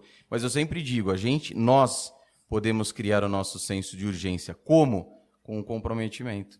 Sabedor daquilo que você quer. Até porque eu acho que quando você se, quando você visualiza, nossa, eu tudo bem, eu tô bem, tô aqui, tô em casa, vou, vou pedir um iFood ali, vou comentar tudo bem, minha vidinha, aquela minha vidinha, nananana. Mas quando você visualiza que você pode. Não, tudo bem, estou aqui, mas eu estou aqui, eu poderia estar em Maldivas. Poderia estar. Né? Então, peraí, o que, que eu preciso fazer para isso? É você, exatamente o que você falou, você cria o seu senso de urgência. Sim. Começa a pensar, peraí, mas se eu quero fazer isso e eu tenho planejamento X, se eu fizer isso, talvez eu chegue mais perto e mais rápido, né? E, e mas a gente tem aquela questão que você falou do, do cérebro acomodar, do, do, infantilizado. Nós somos infantilizados, eu estou falando, eu vou me inserir nisso, né? Eu digo que tem, os meus amigos sabem, Matheus fala que a Célia Regina é meu alter ego, né? Que tem a Celinha, que a Celinha é fofa, a Celinha é doce, a Celinha é um amor. Isso eu digo, gente, a Celinha é uma, Celinha é show de bola. A Célia Regina, ela já não é tão fofa e tão doce assim. A Célia Regina, ela já é. E às vezes eu preciso usar um pouco da Célia Regina, porque às vezes Sim. eu estou no modo Celinha há muito tempo, que é um modo infantilizado, porque às vezes eu estou no modo Celinha, e aí o modo Celinha é o modo que releva um monte de coisas, é o modo que, é, ah, não, tudo bem, fulano não fez, tudo bem, ah, amanhã eu quero, sabe? É, é um, um modo Celinha, é, é um modo que eu gosto de ser, é um modo que eu gosto de ser, mas você precisa ter equilíbrio. Então, às vezes, é preciso acionar o modo Célia Regina. Todo mundo tem isso, então, ou, às vezes é preciso acionar o modo João Rafael aí. Todo mundo tem que ter, tem um modo mais light, né? E nosso modo infantilizado, nosso modo que quer ficar ali na cama, bonitinho, aconchegadinho, quer ficar ali, não quer levantar, não quer, não quer. E tem, às vezes a gente tem que acionar o nosso modo adulto e falar, não, eu tenho que levantar porque eu tenho que ir para academia. E eu tenho que ir para academia porque eu tenho esse, eu quero esse resultado X, eu preciso cuidar da saúde, eu preciso, não, ou eu tenho que levantar porque eu tenho que trabalhar, porque eu tenho que fazer alguma coisa, porque eu tenho compromisso, porque eu tenho que arrumar a casa, porque eu tenho que fazer o almoço, enfim, eu tenho que, eu tenho, aí eu tenho o que, que é o tenho o que do compromisso. E o compromisso principal é o compromisso com a gente. Muitas vezes a gente esquece disso. Então a gente pega lá a ah, minha advocacia. Minha advocacia é o que eu faço para viver. Tá bom, mas é o que você faz você já falou isso aqui agora. Quando você ama o que você faz, ajuda muito. E ajuda muito, realmente. Porque ainda que você esteja lá no seu modo infantilizado e tal, você tem um propósito com aquilo que você faz. Então você vai acionar o seu outro modo, o seu modo adulto, você vai fazer porque você tem um propósito com aquilo. E o propósito não é necessariamente ganhar dinheiro, mas você pode ter o propósito de ganhar dinheiro, fazer uma boa viagem, mas você pode ter o propósito de responder aquele e-mail da, do, do, do, do advogado da outra parte que está quase fechando um acordo que o seu cliente vai ficar show, vai ficar super feliz, as crianças não vão sofrer mais e vai dar tudo certo. Aquele dali é o seu objetivo. Seu objetivo é você chegar e seu propósito, o meu propósito hoje, por exemplo, depois da nossa reunião aqui, meu propósito hoje é resolver um problema de um cliente no RGI.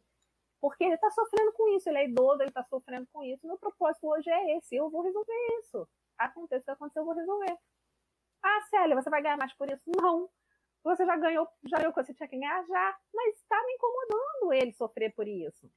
Então, isso vai ser o meu propósito hoje. Poderia falar, não, sexta-feira, como eu falei, né? Sexta-feira, vai ter daqui eu vou para reunião, não, depois da reunião eu vou estar descansada e tal. Não, não vou, tem, reuni tem outra reunião, tem essa questão dele que eu vou resolver, porque esse é o meu propósito. Muito embora o meu planejamento de sexta tarde qual é? Ter a sexta boa. livre. Então, uma coisa, Netflix. uma coisa, outra coisa, outra coisa. Né? Eu posso Disney ter lá. Plus. eu posso ter lá o meu planejamento, mas em determinado momento eu falo, não, mas hoje esse planejamento aqui ele vai ser adequado. Por quê? Porque a, o fato de eu seguir o que está planejado não está de acordo com o meu propósito. E o meu propósito hoje é fazer o que, eu, o que eu me propus a fazer, né? Mas, ó, teve no episódio com você conhece também o Rodrigo Veríssimo.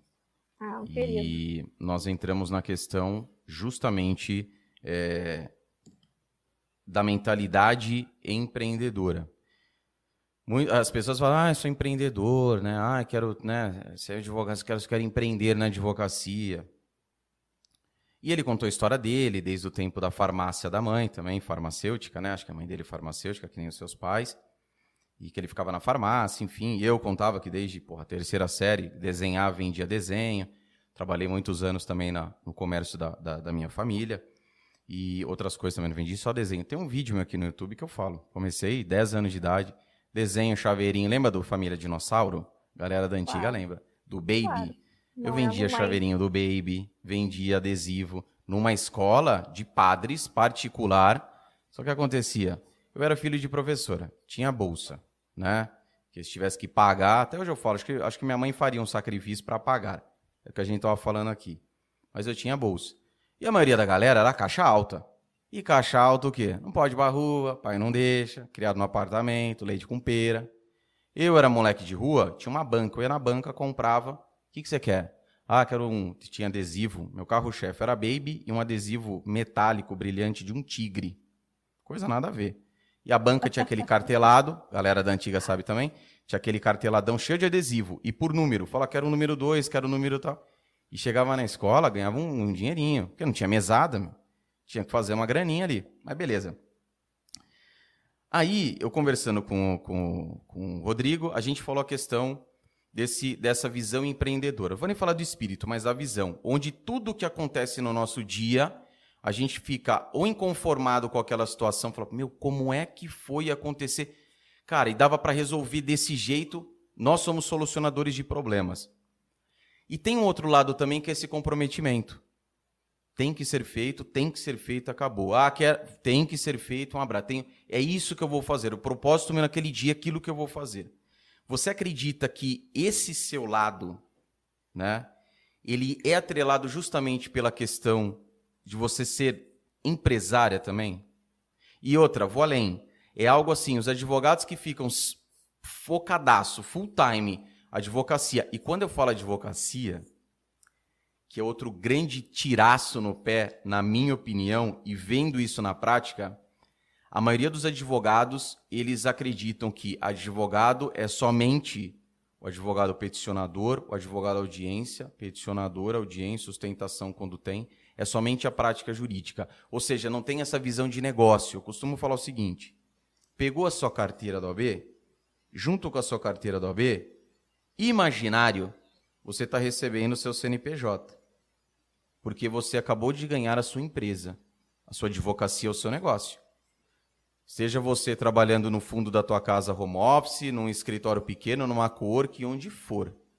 Tenha lá CNPJ, né, sociedade unipessoal ou sociedade de fato, o que for, independentemente da tua empresa. Empresa precisa do quê? Precisa de lucro. Tu não é uma ONG, pô, tu não é um, né, um 0800 aí, então você precisa de lucro, que é outra coisa que a gente fala com visão. E toda empresa precisa do que você coloca na sua vida também, que é esse comprometimento. Eu trabalhei no corporativo em grande empresa e quando eu cheguei ali eu tomei um susto, porque eu nunca tinha visto uma estrutura daquele tamanho. Só que eu comecei a perceber que os escritórios também tinham essa pegada. E a minha pergunta para você é a seguinte: você acredita que esse comprometimento que você tem, essa visão que você tem, vem da questão de empresária, da empresa?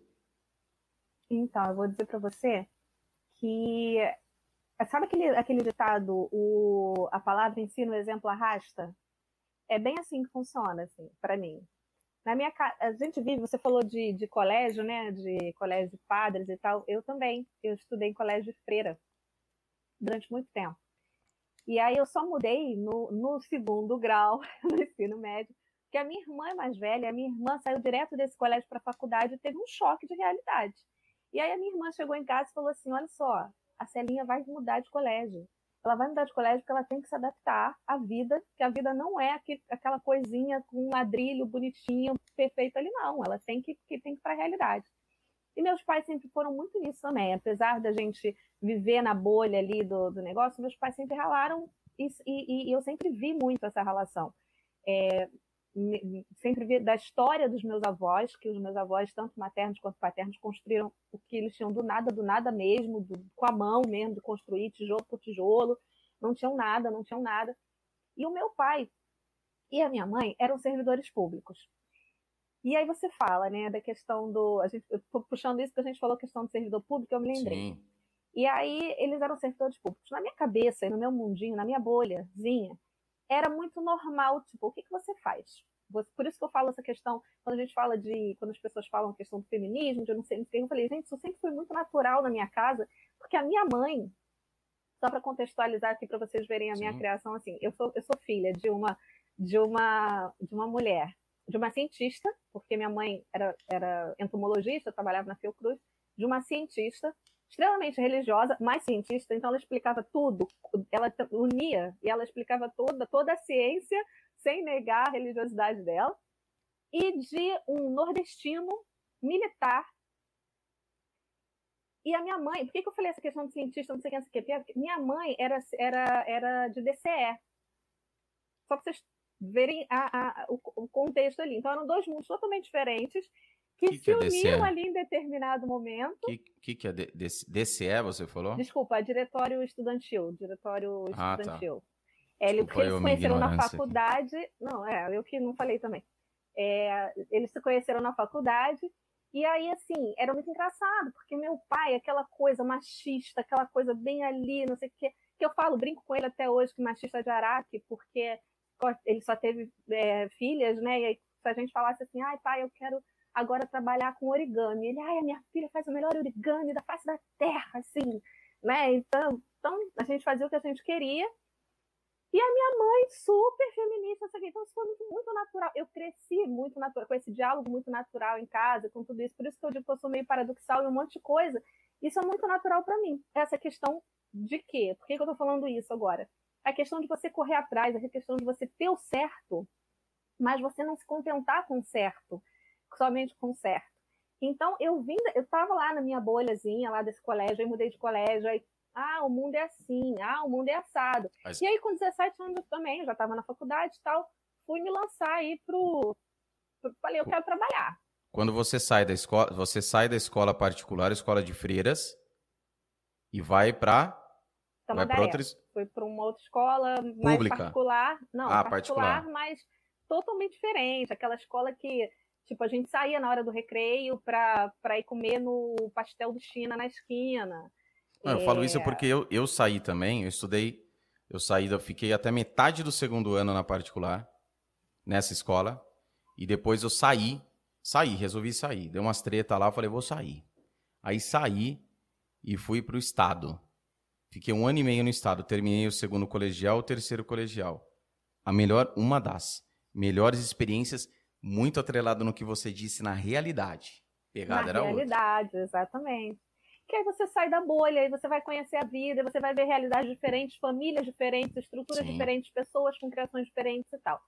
Mas que tinham muito a ver com o que eu via em casa, porque a minha casa sempre foi uma casa eu dei esses, eu falei essa questão deles aí para mostrar a questão do, do. E ainda tem outras coisas, tipo assim, a família do, do meu pai é, todo, é toda, toda evangélica, a família do, da minha mãe, uma parte católica, outra parte espírita, e eu fui criada em tudo isso.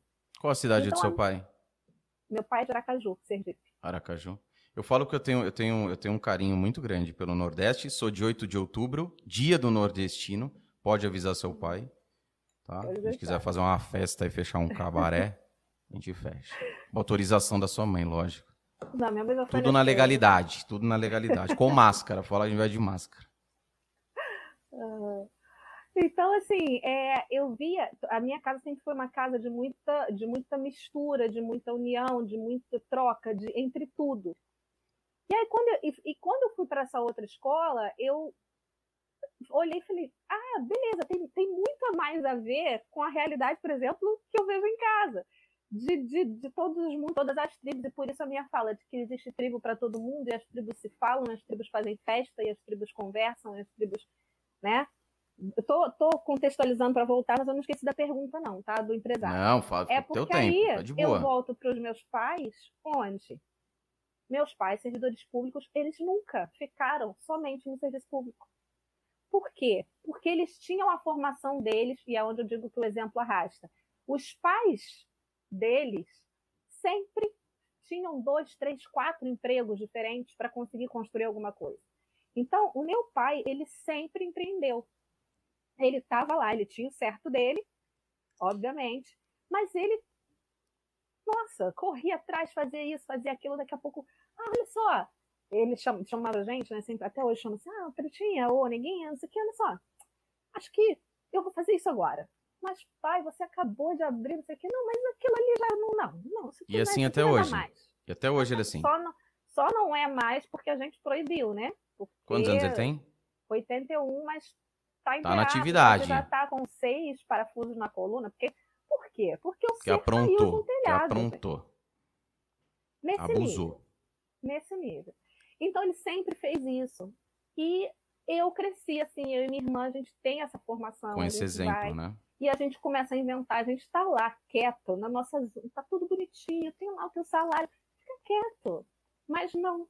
Aí o bichinho carpinteiro vem aqui e fala assim, mas isso aqui, se você fizer assim, eu acho que isso aqui vai é, dar. Exatamente. E a empresa que eu tenho hoje é com a minha irmã, e, e assim, exatamente, a gente presta serviço, inclusive, para advogados, e é, é o reflexo disso. Então, quando você é, me pergunta, ah, você acha que você tem muito isso na advocacia pelo seu lado empresária? Na verdade, eu acho que é, a minha essência empresária é que eu já levei para a advocacia, desde o início. Porque eu já tenho isso. Eu não, eu não gosto de fazer a, o, o, o, feijão com arroz.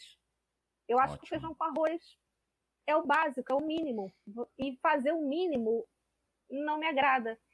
Não que eu seja. É, é aquela história do da frase feito é melhor que perfeito. Eu brinco muito com isso. Outro dia eu brinquei com uma, com uma amiga sobre isso, que ah, feito é melhor que perfeito. E aí eu digo sempre, eu falo, olha só, gente, eu compreendo a essência da frase, mas eu não gosto de usá-la. Por que, que eu não gosto de usá-la? Eu prefiro usar uma frase que é do meu pai. Meu pai diz: quem faz erra, quem não faz já errou. Que diz a mesma coisa. Mas eu prefiro usar essa, de quem faz erra, quem não faz já errou. Porque o feito é melhor que perfeito. Como chama seu pai? Eu fiquei Adelson. Normal, com N no final? Isso. Com demudo ou não? Não. Adelson mesmo. A-D-E-L-S. Normal, sem frescura. É. é. Quem faz, erra. Quem não quem faz, faz, errou. Quem faz, erra. Quem não faz, errou. E aí eu uso muito essa frase dele, porque o feito é melhor que perfeito, parece que eu parei no feijão com arroz. E, e, eu posso fazer uma carne, eu posso fazer uma batatinha, eu posso fazer uma saladinha, eu posso incrementar um pouquinho, então eu prefiro falar. Em tudo na sua vida. Em tudo, em tudo. Eu faço assim. Aqui com a gente tá, tá, estão algumas pessoas da comissão, né? E ontem, isso foi uma das nossas, das nossas brincadeiras, que eu estou passando a presidência da comissão agora em março, e eu falei, olha, gente, vocês vão se ver livre de mim, porque não pode falar, elas, elas, elas brincam, né? Que elas vêm com A, A, aí eu, A até o Z, vamos lá, dá para fazer isso, dá para fazer aquilo. Já sou toda. A Cristina, eu e Cristina, até com essa história do dia e da noite, né? É, eu dizia que eu conversava com o celular dela. Porque, como a minha mente liga de noite, vinha um monte de ideia. Aí eu mandava 300 mensagens para ela, mas eu sabia que ela estava dormindo. Mas isso Aí é no ótimo, dia né? seguinte, ela acordava É às 5 horas da manhã, respondia dão bem. tudo. Só que aí eu tava dormindo. É, mas E não para, vê que vocês funcionam 24 horas. Enquanto uma tá mandando de manhã na madrugada, outra tá respondendo de manhã que vai responder. É isso. É, é a história que a gente É fala muito da sociedade na advocacia. Em tudo, né? Mas focar na advocacia. Quando você, ah, eu quero, quero uma sociedade, você acaba trazendo uma pessoa igualzinha a você. Agora, quando você tem pessoa, uma pessoa com habilidades para somar, que é o caso de vocês, e essa eu acredito que é uma única, e o horário, eu fico maluco também. Tem, tem, tem vezes que, que não é todo mundo que tem essa pegada, né? E é difícil de encontrar isso. Pô, se eu tivesse uma pessoa assim, que, meu, a hora que eu acordo de manhã, já tem a resposta daquilo que eu mandei na madrugada, eu vou mandar, vai responder. Oxi. Adel, só desculpa, só falando de novo com teu pai, eu me interesso. Eu me interesso demais por isso. Inclusive, Adelson Dantas. Isso. Adelson Dantas. O rei de Aracaju. Ele vai adorar isso quando eu falar pra ele.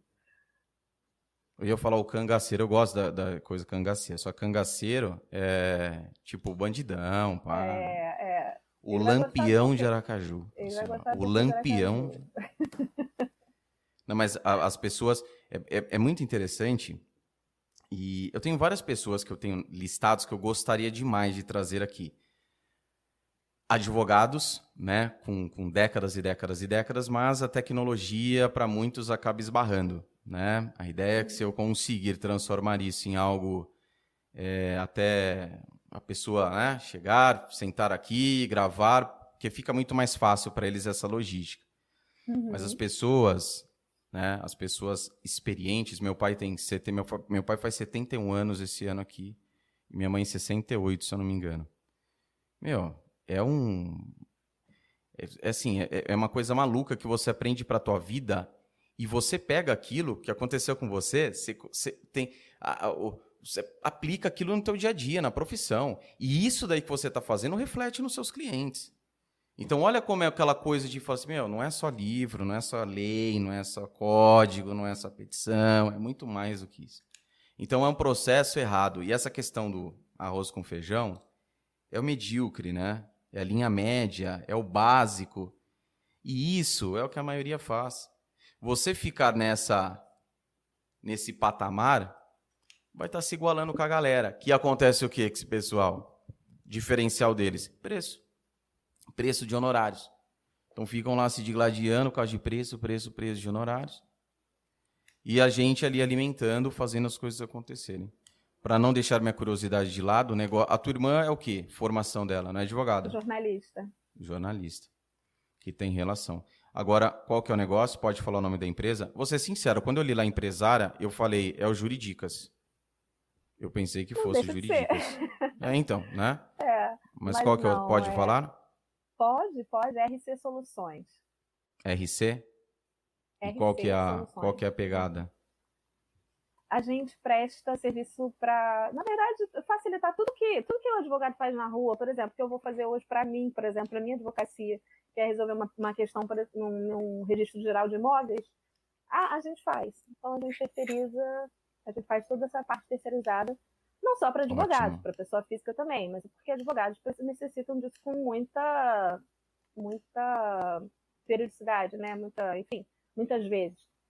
Passa o link depois para mim que eu vou colocar na descrição também. E se Ah, liguem advogados. Contratem, porque o tempo que você vai perde com isso, contrate a Exatamente. empresa, você vai prospectar novos clientes, ô malandrinho. Tem que pensar. É uma Exatamente. visão. Essa é a ideia. A ideia Exatamente. é tirar, tirar do, do, do advogado essa. não só do advogado, mas do empresário, porque na verdade não nasceu nem para o advogado, nasceu para o empresário no geral, né? Mas o, o advogado utiliza muito porque o advogado precisa muito. Então, o advogado precisa de uma certidão, o advogado precisa de um, de um, Putz, um, de um protocolo, de alguma coisa assim, e a empresa é, presta esse serviço. De uma verbação, então nasceu daí. Aquelas coisas e gostosas é muito que essa ideia, apesar de parecer que a ideia é minha, porque é uma necessidade que eu tenho na minha advocacia, a ideia não foi minha, a ideia foi da minha irmã, que é jornalista. Qual o nome da sua irmã? Minha... Lúcia. Lúcia Dantas? Lúcia Dantas. Mas a minha irmã a tem princesa muito do Nordeste. Do... a minha irmã tem muito disso do, do, do, meu pai também. De... Até eu acho que mais do que eu. Essa ela é mais velha. Ela é mais velha, né? Ela é mais falou. velha. Ela é mais velha. Tem 18, tem 18. Tem 18, tem... ela tem. É, ah, é. Tá. Não, não, não vou forçar muito. Eu tenho 18. A 18 tem você, ela tá? tem, ela é... tem, ela tem 20, 22, 23, 23. Isso, isso, isso. Ah. Cara, acertou. É isso, namoro. Dá, mas é fácil de ver só. só de olhar percebe-se, né? Não claro. é que nem minha cara, que sabe? Esse cavanhaque aqui, de tá branco, parece aquele pincher, sabe? Pincher velho, fica aquele cavanhaquinho. Já não nasce pelo, quando nasce, nasce branco. Meu pai que falava assim, ó, pai, não tem nada, não tem cabelo, não tem. Eu falou, meu filho, quando começou a nascer pelo em mim, já começou a nascer branco. Porra, que saco, né? Eu queria pegar, eu já cheguei a comprar, porra, barbeador elétrico. Aí eu falei, vou tirar o quê? Aí pega mesmo, compra um Presto Barba, porra, um Presto Barba pra mim, uma coisinha simples, lá dura, sei lá, seis meses. E shampoo. Outro dia minha mulher comprou um shampoo, desse que compra em, em lojas de, de cabeleireiro, aquele litro. Compreensível, né? Pro cabelo, pá. Ela chegou para mim e falou assim: Ó, oh, vou dar o shampoo para você porque eu não gostei. Porque a minha cabeça, assim, não tem, não tem essa. Se é cabelo tingido, ah, tem um tingido aqui. Pode passar aqui para mim que aqui é só limpar o couro. Só limpar o couro. Às vezes no sabonete mesmo, passando o sabonete, enfim. Aí eu arrumo, dou uma penteada no topete aqui e fica tudo em ordem. Passa um laque. Lindo. É, eu ia dar uma dica, eu ia falar para você, né? Falar, olha, põe um pouco mais para esquerda, porque é, melhor. Mas eu resolvi deixar desse jeito hoje para ficar.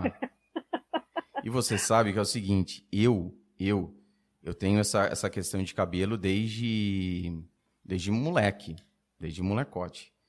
Eu lembro que a minha mãe, eu tava com queda, queda, queda de cabelo. Aí minha mãe, eu falei, mãe, porra, era, e era raro, né, meu? Era raro. E era assim, eu ia, ia para a escola para arrumar o meu cabelo, ele era ralo demais. E ele tem aqui do lado, porque o cabelo de homens pode ver o coroinha, né? Aqui, tanto é quando vai fazer a, o implante, o pessoal tira dessa faixa, né? De trás, de raiz, sei lá que caceta. Aí. aí minha mãe me levou numa clínica, né? Levou numa clínica na cidade. Aí ela passa aquela câmera, aquela câmera tipo microscópica lá. E ela falou: sabe o que acontece com o seu cabelo? Seu cabelo nasce fraco. Você tem, seu cabelo nasce igual o cabelo de bebê. Fininho, fraquinho. E conseguia ver na câmera. E falou: quando o cabelo nasce fraco, ele cai. Qualquer coisa que. Lógico, está tendo alimentação, estresse, todas aquelas coisas, né? Mas o cabelo cai. Por exemplo, meu irmão é cabeludo pra caramba. Né? Minha mãe. Minha mãe tem um cabelo cheio, cabelo grosso. Minha mãe tem um cabelo grosso, gostoso até de mexer. A minha mulher também. E aí ela por saiu de lá, porra. Por isso o shampoo. Que ela falou pra mim, não terminei. Ela falou assim: vou te dar o shampoo de um litro. Eu falei, meu amigo, um shampoozinho de 300ml dura seis meses. Eu falei, vai vencer esse shampoo, eu não terminei de usar ainda. Porque você põe uma gotinha. Não é assim tá grande ainda, viu? Quando eu raspo ainda, enfim. Aí minha mãe chegou e falou assim: filho, era caro pra caceta. Mas minha mãe, mãe é mãe, né, meu? Mãe tira da boca para dar pro filho, né? Você quer fazer? Eu falei, não, mãe. Falei, não vou, não acho justo. E outra, eu perguntei assim para a mulher: vai voltar a nascer? Ela falou: não, que caiu não volta mais. Eu falei: então não adianta. Eu vou deixar parar de cair cheio de falha o cabelo? Eu falei: não adianta, eu vou pagar uma bala no dinheiro daquilo lá. Foi naquele dia, eu fui ao shopping. Eu, eu, eu, eu acho que eu estava com 16 anos, uma coisa assim. Comprei minha primeira máquina. E de lá para cá, nunca mais. Já teve uma vez que tentei fazer uma gracinha. Eu fui no, eu fui num cara, o cara falou assim pra mim: Bicho, seguinte, tem uma técnica nova aí. Não é implante, não. Mas o que, que a gente faz? A gente deixa o cabelo crescer e a gente pega o cabelo aqui de trás e vai ficando o fio grande e vai jogando pra frente. Aí eu fiquei meio assim, falei, pô, meu, o cara é cabeleireiro, né, meu? O cara manja disso daí. Meu pai do céu. Ridículo. Fala, não, deixa, deixa quieto. Aí rapa e, e vai embora. Na adolescência até compreendo, porque né, a adolescência realmente é um período difícil que a gente, que tudo incomoda a gente, nada, a gente quer, que a gente quer mudar tudo, que, né? Mas depois que a gente tem realmente é, a gente tem consciência de que, de que é nosso e acabou. As, pessoas, as pessoas perguntam para mim, viu, mas por que você não vai e faz um implante? Né? Quando você fala assim, faz meu amigo. Que pessoas, que pessoas desagradáveis.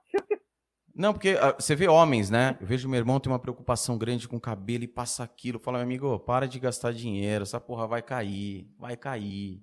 Entendeu? É família, família zoada, vai cair o cabelo. E ele lá, pô, não, toma é isso, passa assim, aquilo. Eu acho que.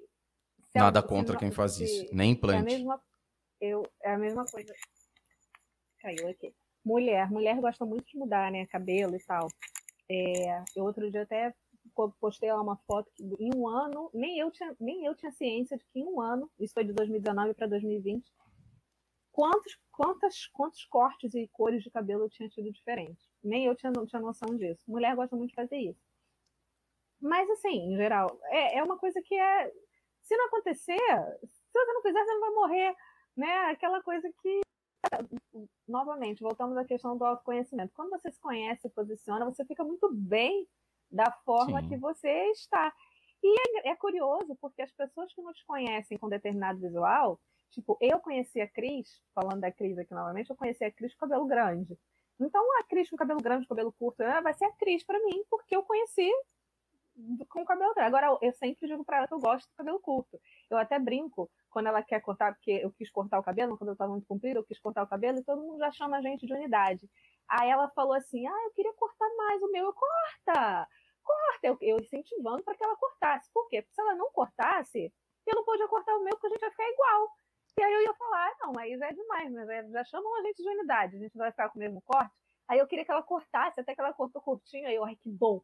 Aí eu, agora eu vou cortar o meu. Aí ela, ai, por isso que você queria, né? É por isso que eu queria que você cortasse.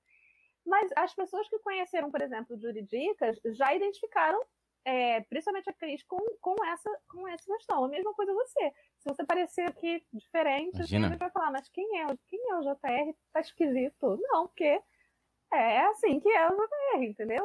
Então as pessoas é, têm que, exatamente. Essa questão da, da, gente, da gente se conhecer também e se E gostar daquilo, né? E gostar do jeito que você é. A gente tem, a advocacia, ela tem, ela tem uma, uma pegada muito forte com relação à aparência é aquela coisa de. Não aparência física, pelo amor de Deus. Pronto. Ah, o cara agora aí tá falando que o não, gordinho não, não pode, não. não é isso? Não, é aparência assim de, né? O advogado vai lá, aí ganha um honorários, ele fala assim, porra, vou no dentista. Vou botar lente no dente. Vou ficar com lente branco. Mas branco. Primeiro dia que eu vi o que os caras fazem no dente para colocar aquela parada, que você fica com dente tudo de vampirinha, assim, tudo nossa, eu falei, meu amigo, o dia que é advogado tiver na pior, filho, que não conseguir fazer manutenção nessa boquinha aí, que, essa, que esses dentinhos cair, sei lá como é colocado aquilo. Imagina o cara aparecendo só com. Nossa senhora. É, é. Falei, deixa assim e eu sou prático. Outro dia eu falei em casa. Minha mãe passa. É, ela sempre teve. Engraçado, né? Os pais. É, minha mãe sempre teve problema com, com, com dente, com, com, com os dentes. E eu fui uma pessoa que tive uma criança que tive, eu nasci com meu dente era zoadaço. Tanto é que eu lembro até hoje da extração que eu fiz. Esses dois dentes aqui da frente, meu dente era para frente assim, ó, né? Aí minha mãe foi lá e aquela, hoje é tudo mais fácil. Hoje você vai, você como tem um monte de concorrente, você faz. Aquela época era assim, eu tinha um dentista na região que fazia aquela parada. Uhum. E era muito hum. caro. E ela deixou dela para fazer em mim, né? Como filho, enfim. E, e aí a gente vem com essa questão, falando, voltando na questão de, de, de estética, que tem que ter esse mínimo cuidado também o profissional, né? Então, o mínimo cuidado, não é essa loucura aí que muita gente faz, não sei o quê. E nada contra também, cada um é cada um, desde como você disse, você se sinta bem com aquilo. Então eu tô de boaça e fica com essa cabeleira aqui, rápido, prático, ganho tempo. Mas realmente não é, é, é, é o que você falou, é, é a questão de como a pessoa se apresenta e não do exagero, né? Da, e novamente eu vou falar do nosso lado, do lado feminino, porque a mulher tem muito mais essa preocupação Sim. do que o homem. Não que o homem não tenha, mas a mulher entra numa, numa neura, né? Que assim, se não tiver daquele, se não tiver aquilo daquele jeito que aquela blogueira falou, nossa, ela não, não pode aparecer.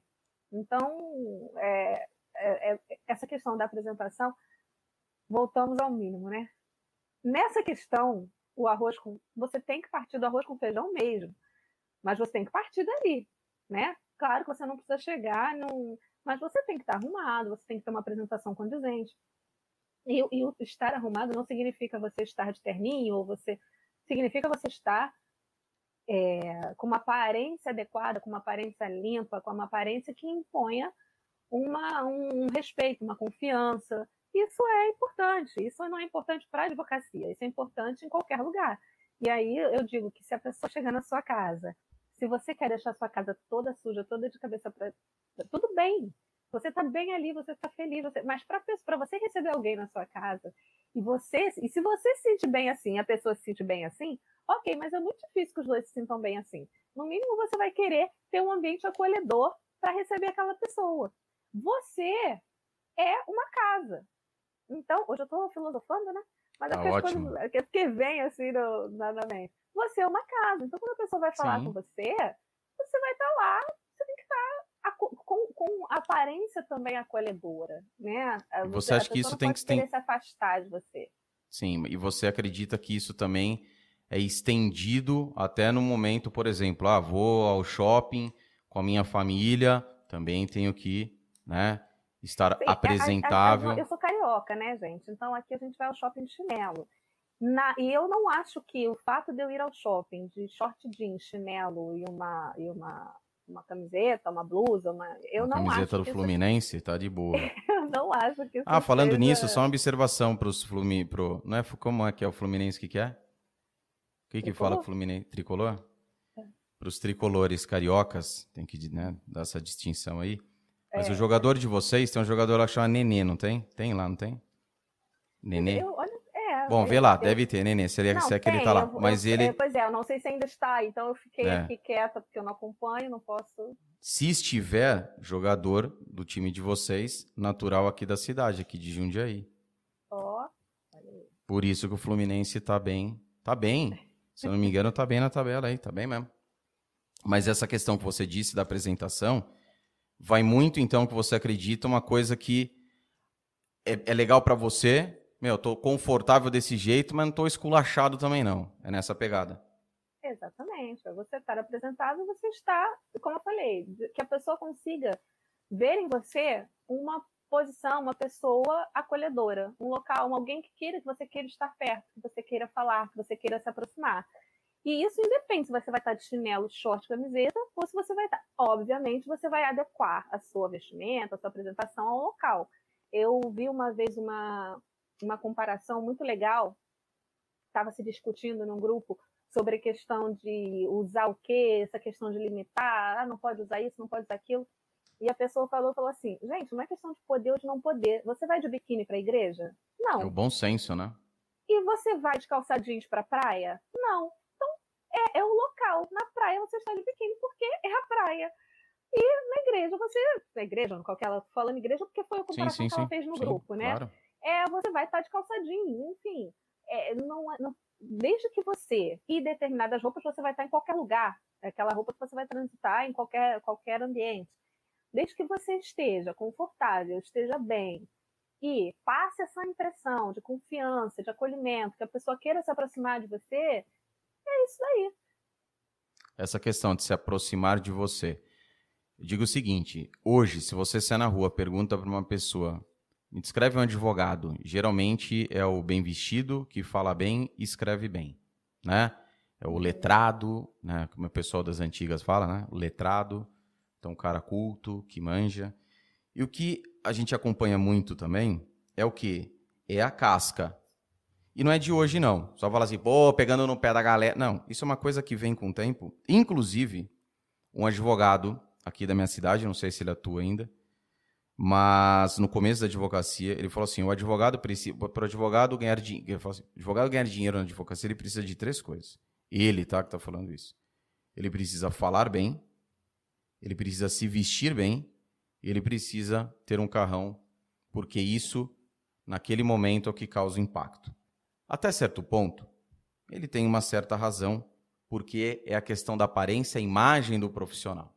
Se você hoje chega ali, dependendo do jeito que você está, que você se apresenta, você pode ser um excelente profissional. Ter a solução para todos os problemas da pessoa. Só que na dúvida, sempre faço a comparação. Você tem dois advogados. O A, ele manja do que ele fala, ele sabe do que ele fala, minimamente. O arroz com feijão. Ele resolve. Mas resolve daquele jeito. Só que é um cara que está ali, porra, preocupadaço com a imagem, terninho dele alinhado, não vou nem falar terno caro, tá? Terno bem alinhado, foi lá, comprou, levou, ajustou bonitinho, perfumadinho, cabelinho bem cortado, unhas, né? Não é francesinha de homem, que é o sujeira que tem ali. Então, bem cortado, tá bacaninha. O outro advogado é um advogado, o cara é o papa na prática jurídica. O cara manja demais. É muito bom mesmo. Só que é um cara, até em virtude dessa correria dele, de estudo, um cara muito estudioso, assim, ele não vê importância tanto na aparência. É um cara que muitas vezes fica só dentro do escritório, ele não sai, então ele não se atém muito a, a, a essa questão. Se você de uma vez, fala assim, qual que você contrataria? Sem falar aquele é melhor na prática do que esse, meu, de 10 de dez pessoas, sei lá, nove falariam que contratariam um advogado que está ali mais apresentável. Só que a minha opinião é a seguinte, e aí é um cuidado que a galera tem que ter.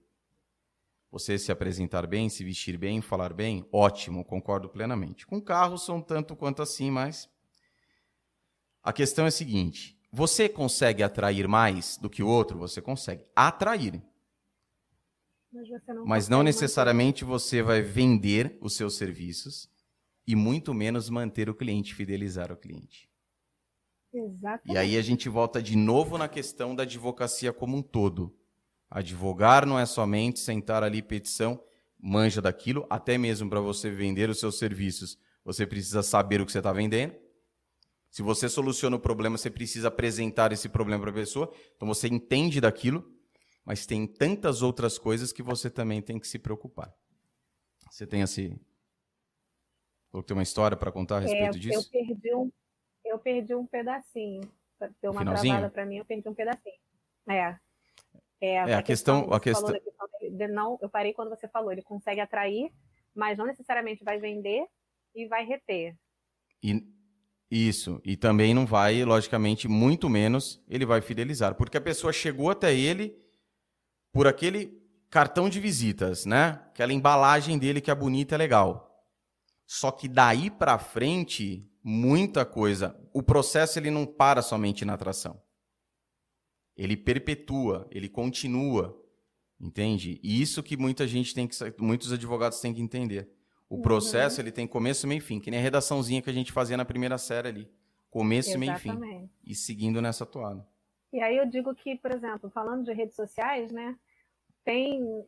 Outro dia eu estava, de vez em quando eu mando alguma coisa para Cris, a Cris manda para mim, não sei o quê. E eu até brinquei, que eu falei, não, eu tô fazendo um exercício, porque minha mãe, dona Marli, eu aprendi muitas coisas. Minha mãe falava o seguinte, que é, primeiro quando você vai falar alguma coisa, passar pelo três, pelos três crivos, né?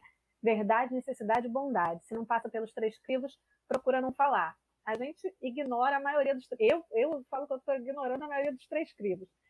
É, mas erradamente. Outra coisa que ela falava, eu contava a historinha, ela falava assim: tinham dois macaquinhos na linha do trem. Né? E aí, um, não sei se você conhece essa história, um está lá com, com o rabo lá na, no trilho, e aí o outro macaquinho fica: o trem vai passar, vai cortar o seu rabo, o trem vai passar, vai cortar o seu rabo. Só que o trem vai passando no trilho dele e corta o dele, porque ele estava olhando para o rabo do outro. Então, é, a gente, eu, eu, cresci ouvindo essa, né, sempre fazendo essas, é, essas analogias, minha mãe sempre fazendo essas analogias.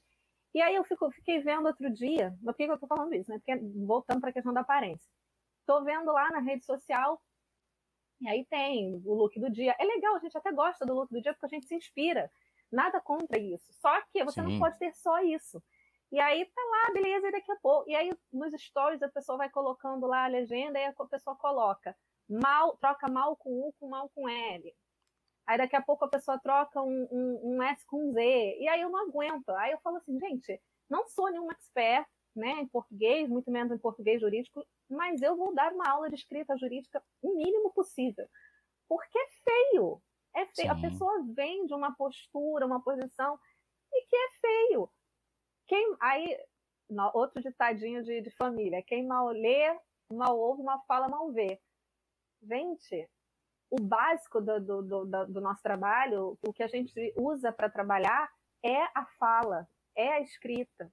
Então, quando eu digo que, vou, o que eu já falei aqui, quando você está desperdiçando o seu tempo, que você poderia aprimorar algo, que é uma ferramenta para o seu trabalho, para se fazer entender, porque tanto a fala quanto a escrita, você vai não só se fazer entender, mas você vai convencer, você vai atrair, você vai manter, você vai saber argumentar e você vai passar credibilidade e confiança. Então, se eu, eu, Célia, como cliente, não sou advogada, mas eu preciso, preciso é, contratar, ou até como advogada mesmo, não é a minha área, eu preciso contratar uma consultoria ou fazer uma parceria, essa pessoa já é uma pessoa que não me passa credibilidade. Nossa, Célia, como você é pedante, como você é horrível, só por causa disso, não, não sei é. o quê.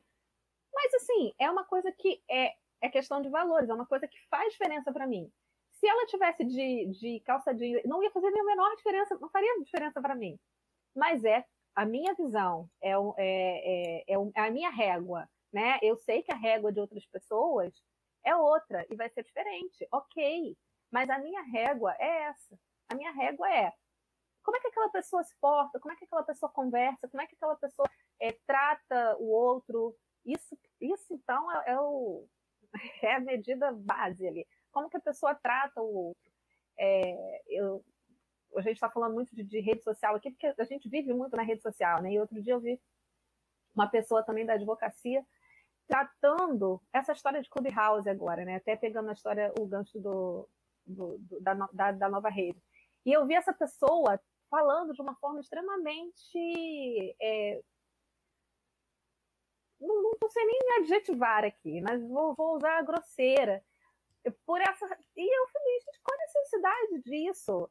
porque essa pessoa sabe que tem muitos jovens advogados ali que, que, que seguem e que vão se sentir menosprezados ou vão se sentir. Por que isso? Qual o propósito? Qual a estratégia? Não, não entra na minha cabeça que nenhuma estratégia de marketing compense você passar essa imagem. Então, por que isso? Por que uma posição, novamente, de afastar e não de acolher, e não de integrar, enquanto outras pessoas usaram a mesma rede, usaram o mesmo tema para agregar, para trazer coisa boa, para. Né? Então, a forma como cada um vai manusear aquela ferramenta faz toda a diferença. E isso, para mim, é uma, é uma coisa que ou eu vou seguir aquela pessoa ou eu vou deixar de seguir aquela pessoa. Faz diferença para mim a régua. Eu, como consumidora de conteúdo, né? Porque além de eu estar ali, tá, eu sou advogada, mas eu estou ali consumidora de conteúdo. Então, eu, como consumidora de conteúdo, eu vou deixar. Ah, vai fazer diferença se a Célia estiver seguindo ou não seguindo aquela pessoa? Nenhuma diferença na vida da pessoa, nenhuma diferença. Mas eu acredito que, assim como eu, outras pessoas também tenham sentido isso. É claro, eu não estou falando de uma situação esporádica, que às vezes acontece, a pessoa se expressa mal e tal, acontece. Estou falando quando isso é reiterado, quando você abre um dia, aconteceu, abre o segundo dia, aconteceu, abre o terceiro dia, aconteceu. Você para e fala, poxa, tem alguma coisa né, que não está não tá batendo. A pessoa não, está muito de acordo com, com, com o que eu penso, com o que eu gosto, com os meus valores e tal. Eu deixei de seguir uma pessoa que é super famosa, é, não é do meio jurídico, não, mas super famoso e tal, todo mundo estava falando dele, tá, tá, tá, tá, tá, eu fui, comecei a seguir. E aí eu falei, ah, legal, não, isso aqui é legal, isso aqui é legal. E quando você começa a seguir alguém, você anda, você rola o feed, né? Você vai vendo as coisas porque você quer conhecer ali, ver o que, que tá, né? O que a pessoa Aí daqui a pouco eu chego em algumas partes onde a pessoa falando assim, não, porque quem, quem, quem, como é que é? quem diz que ama o que faz, isso é a maior baboseira da face da terra. Ninguém precisa amar o que faz. Aí eu falei, não, deve ter um contexto isso, vamos dar uma segunda chance. Aí você vai andando mais um pouquinho, aí você vai vendo um monte de coisas que eu falei, gente, a pessoa é muito infeliz. A pessoa é triste e ela quer passar essa tristeza, essa infelicidade como verdade absoluta para o outro. Não, muito obrigada. Mas eu sei de muita gente que consome o conteúdo de, dessa pessoa e consome de forma. consegue extrair o lado bom disso para a vida dela. Eu, Célia, não consegui. Eu olhei e falei, não é para mim. Ok, e tá tudo bem. Eu digo isso também, tá tudo bem não ser para você, tá tudo bem ser para o outro.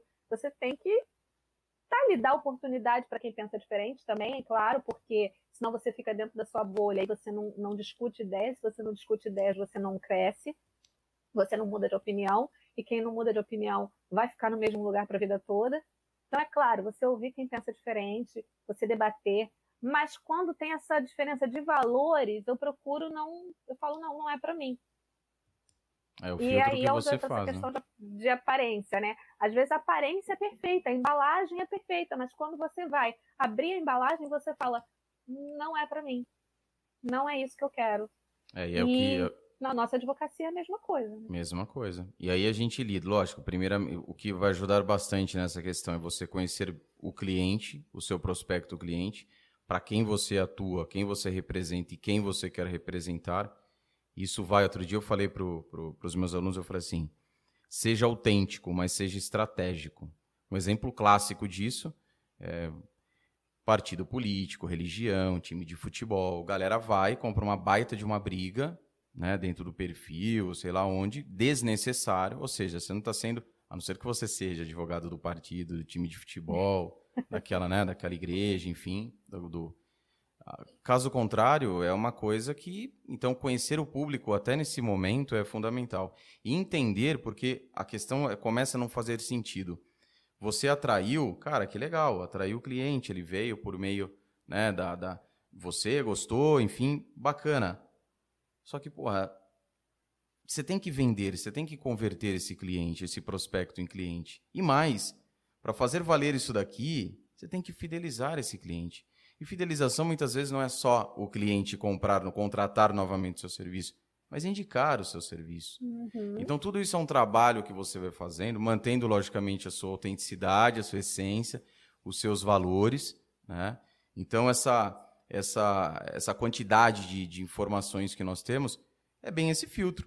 Então, o que, que a gente pode falar? Ah, essa pessoa fez tal coisa porque o foco dela é o que o cliente, na cabeça dela, a estratégia dela, o público dela consegue absorver aquilo que ela diz, está de acordo com aquilo que ela diz. Né? Então, ela sobe muito o tom e chegando muitas vezes a ofender o público, a galera tá lá e fala: Meu, essa pessoa fala isso, tá cheio de gente lá. É o que você disse a galera se identifica com aquilo. Né? Agora, agora, é grande questão. A advocacia é uma parada diferente. É uma parada diferente. Eu falo para a galera o seguinte: advogado, como eu não sei, eu não, não sei como são os médicos, enfim, o dentistas, qualquer outra profissão, o pipoqueiro, enfim, não sei. Agora, para advogado, a gente lida 99,9% das vezes resolvendo problemas dos outros. Olha o tato que você tem que ter no momento. Imagina o cliente chegar assim, também, né, seu Chico? Puta cagada, né? Era para fazer, fazer isso daí? O cara já tomou lambada da, da esposa, já tomou dos filhos, do sócio. Aí ele vai no advogado, que é para procurando, porque quem vai para advogado é para quê? Procurar uma solução para o problema. Uhum. E o advogado vai lá e descasca o caboclo. Então tem que ter esse tato, entende? Com foco porque senão você se. Ah, mas por que na rede social? Conhecer o público. Muda completamente.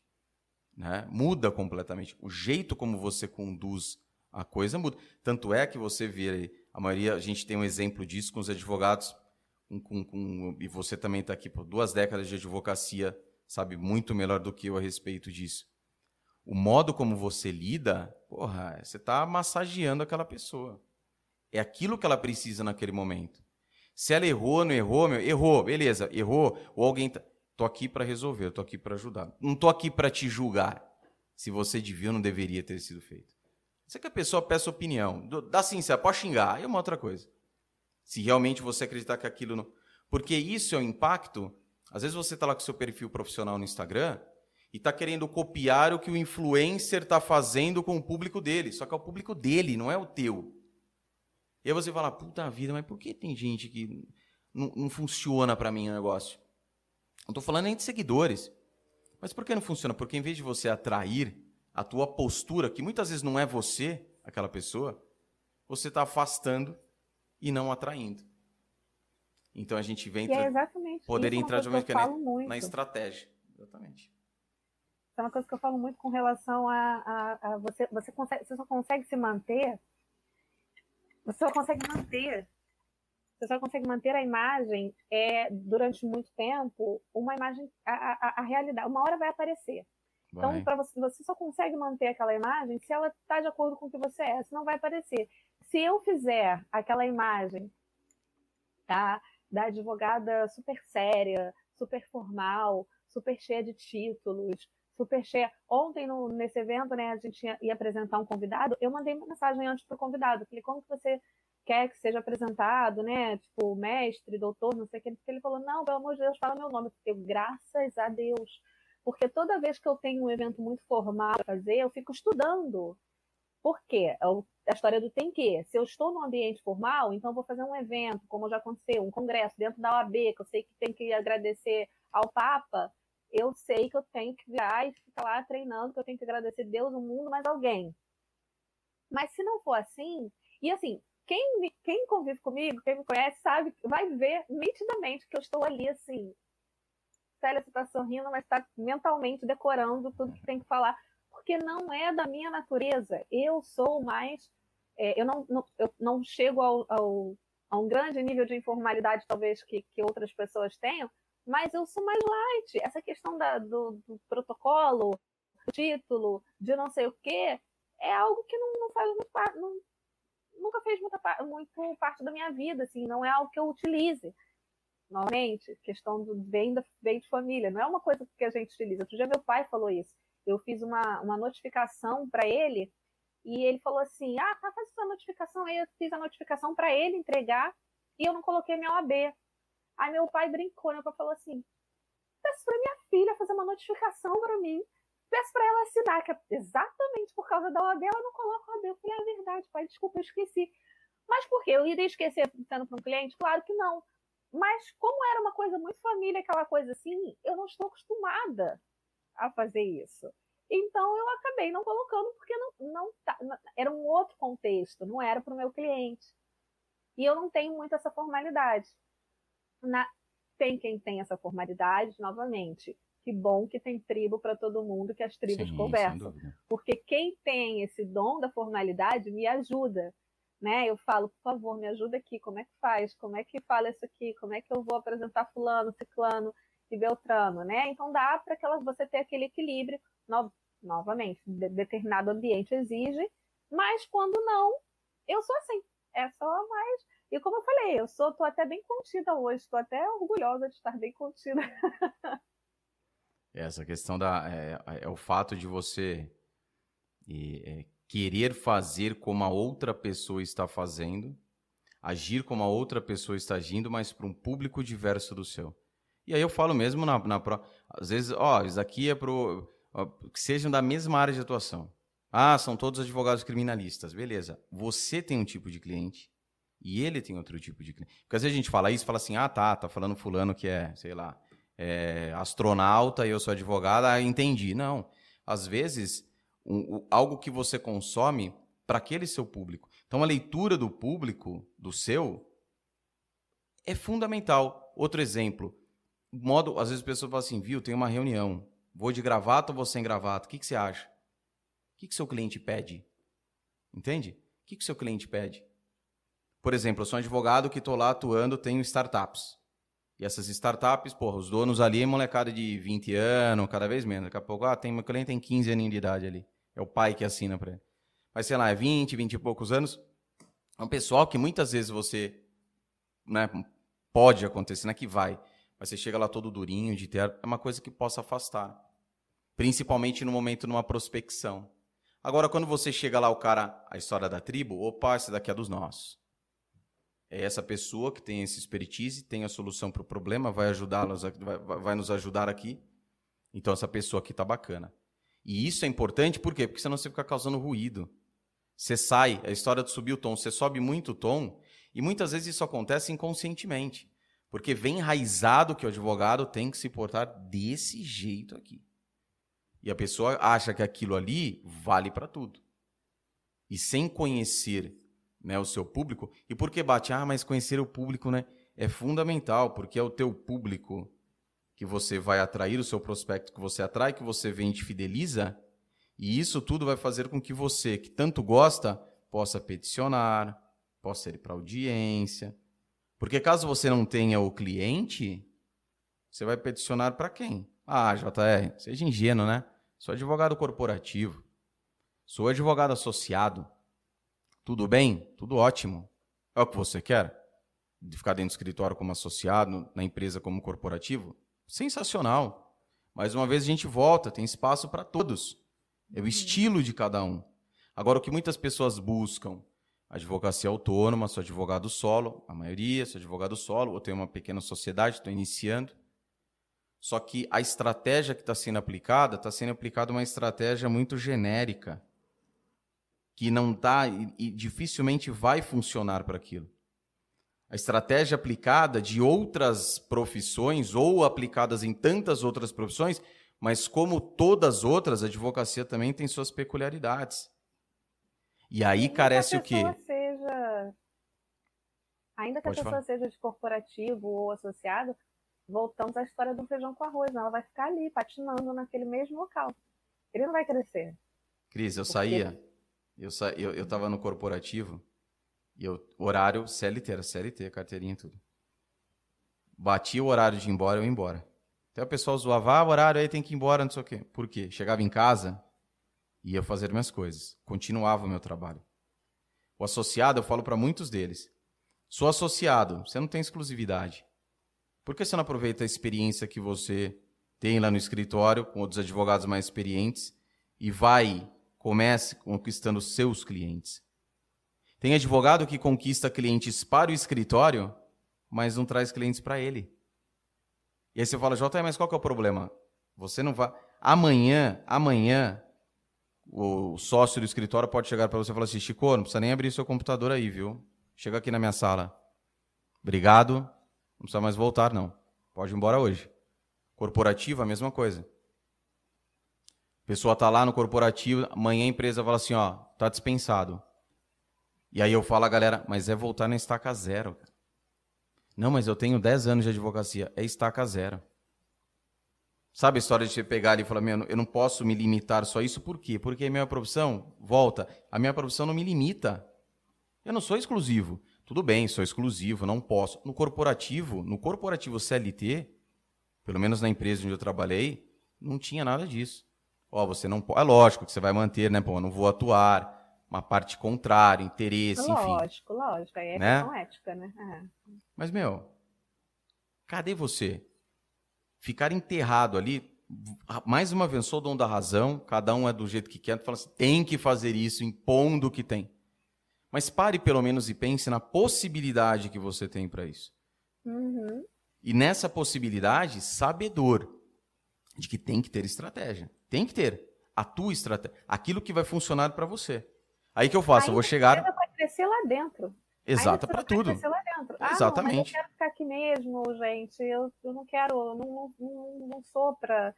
Não gosto da, da vida do, do empreendedor e tal. E ok, tá tudo bem okay. também. Mas para isso, você precisa é, ter também uma estratégia, da mesma forma. Você precisa ter uma atuação que te destaque ali de alguma forma. É, eu, meu ex-marido era, era não, é servidor público.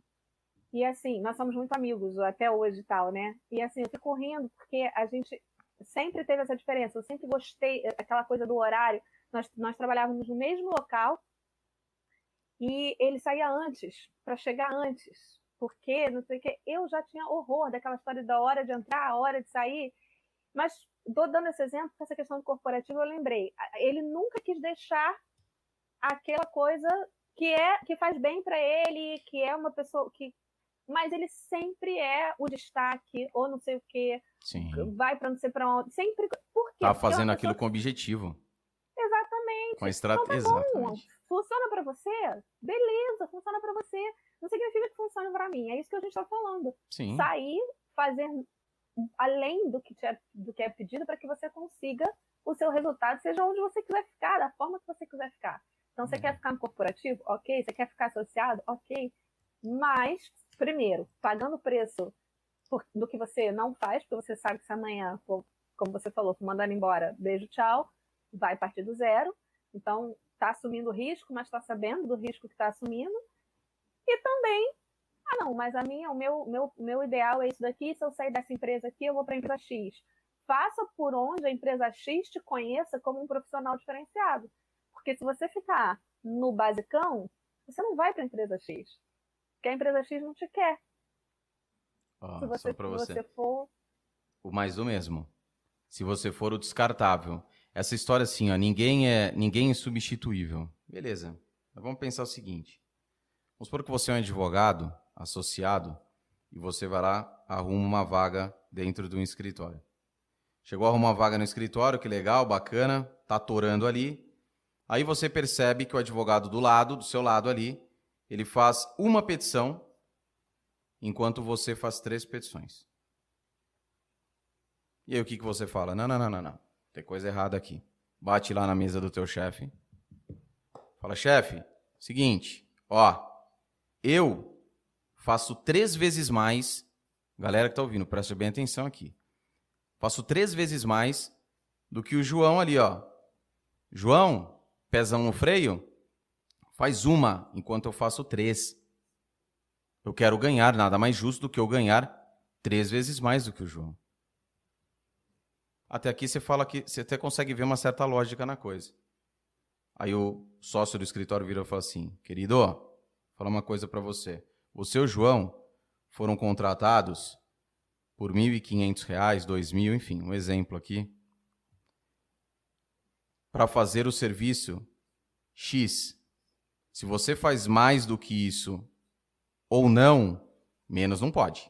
Mais do que isso ou não, você vai continuar ganhando isso que você concordou em receber. Esse profissional, limitado somente a isso, ele é um profissional descartável no mercado. Por quê? Vamos voltar no arroz e feijão? Ele tá, ah, mas ele está fazendo triplo JR. Mas para aquilo que ele foi contratado, ele é o arroz com feijão. Entende? Agora, entrou um advogado no escritório foi contratado, porque esse advogado que foi contratado, associado também, só que a função dele foi a seguinte: vou lá, vou contratar, vou contratar a Célia. Falei, Célia, é o seguinte, galera, aqui é a Célia, advogada, associada, igual você, só que a Célia, ela não vai ficar sentada aqui na bancada, não. Parte dela não é prática jurídica. Parte da Célia é atração, venda e fidelização de clientes. O que, que a Célia faz? A Célia leva dinheiro para o escritório. Amanhã, eu falo, Célia, quero te contratar. Quanto você ganha lá? Ah, João, estou ganhando ali, ó, 15 mil de fixo, mais 30% de comissão. Meu salário aí anual está saindo na base aí de 5 milhões de reais. Fazer o seguinte, eu pago 10 milhões para você. Eu vou te dar 100 mil de fixo e vou te dar 40%. Eu sei do teu potencial. Exemplo de valores aqui também, tá, galera? Então a pessoa fala assim, nossa senhora, tá... A Célia, se a gente for encarar com questão de ser insubstituível, pode ser substituída? Lógico que pode. Só que olha o impacto que ela vai criar dentro da empresa. A Célia lá atrás toma uma, faz uma escolha na vida dela. Eu sou uma profissional indispensável dentro da empresa, dentro do escritório. Ok? Veja como é diferente. Se você escolheu fazer ali suas petições, associado, beleza. Agora, se você é diferente, esses dias eu estava falando com, com, com, com um advogado, e muitos que eu conheço, que trabalham em grandes escritórios, os caras não pegam a mão numa petição. A audiência, é. O cara ele é focado estrategicamente na pegada do cliente. Porque, é, na minha visão, é o mais difícil. Não atrair, mas o processo todo da conquista. Atração, venda e fidelização. Você encontrar um profissional que faz isso, que coloca dinheiro no teu escritório, é muito mais raro do que você encontrar o profissional que só está na prática jurídica ali. Galera, fiquem atentos a isso, tá? Sabe aquele medo do robô? Só será substituído por robô quem faz serviço de robô. Beleza? Explodiu a mente de vocês aí? Até porque exatamente é, é, parte do princípio de que todos nós temos a mesma formação, conseguimos fazer as mesmas coisas. Então, assim, se eu virar e falar assim, JR, eu, eu, eu queria que você fizesse um planejamento sucessório, um planejamento matrimonial.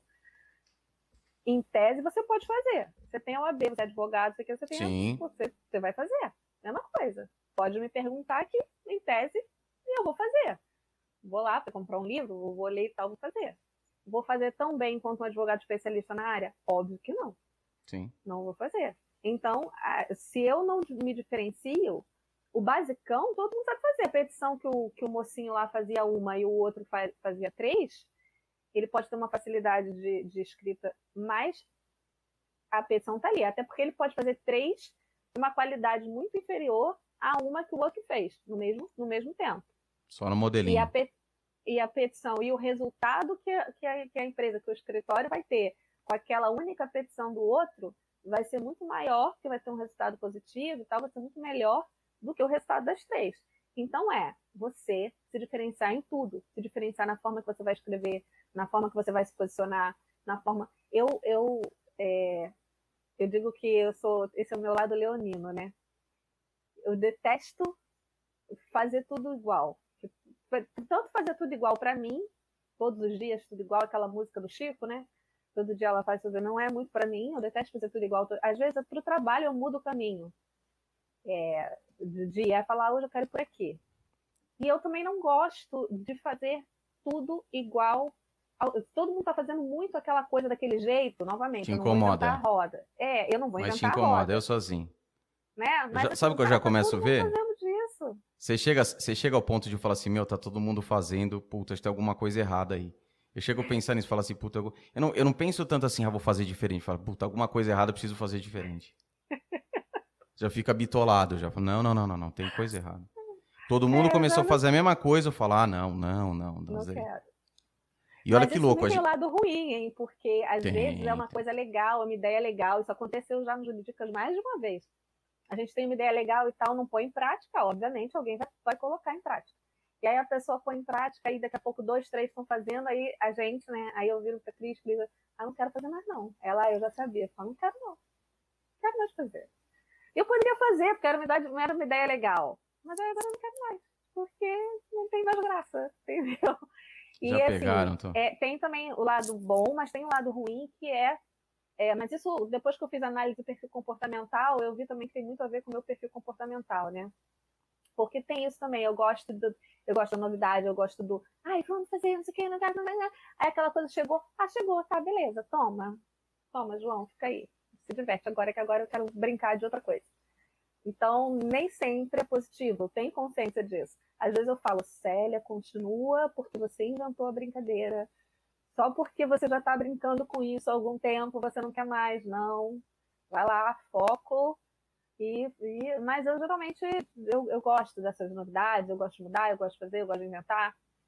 E a outra coisa boa do Juridicas é que a Cris também tem isso, né? A gente, as duas são, adoram inventar ideias, inventar novidades, inventar essas coisas, então a gente, a gente tem essa, essa troca muito legal. Mas a gente não todo mundo faz. E eu também não gosto, eu, Célia, não gosto de fazer a mesma coisa sempre. Porque isso não me estimula. Então eu mudo o local é. que eu vou trabalhar, eu mudo o caminho que eu vou usar, eu mudo, eu, eu gosto, eu, eu sou uma pessoa que eu, no geral, claro que guardadas as devidas proporções, mas no geral eu gosto de mudanças. Mas a inovação, a inovação, né? É você pegar o que você disse, não é, porra, vou reinventar a roda. Mas você, é eu falo para vezes para os advogados, né? A gente fala, ah, fala produção de conteúdo. Aí você pega um trabalhista, por exemplo, e fala assim, meu amigo, eu não estou falando para você não falar, né? da, sei lá, dos eu trabalhista é uma negação. Outro, ontem mesmo, minha mulher chegou e falou assim, ó, oh, recebi, porque ela é CLT. Falou assim, recebi as férias assim, assim, assim, assim.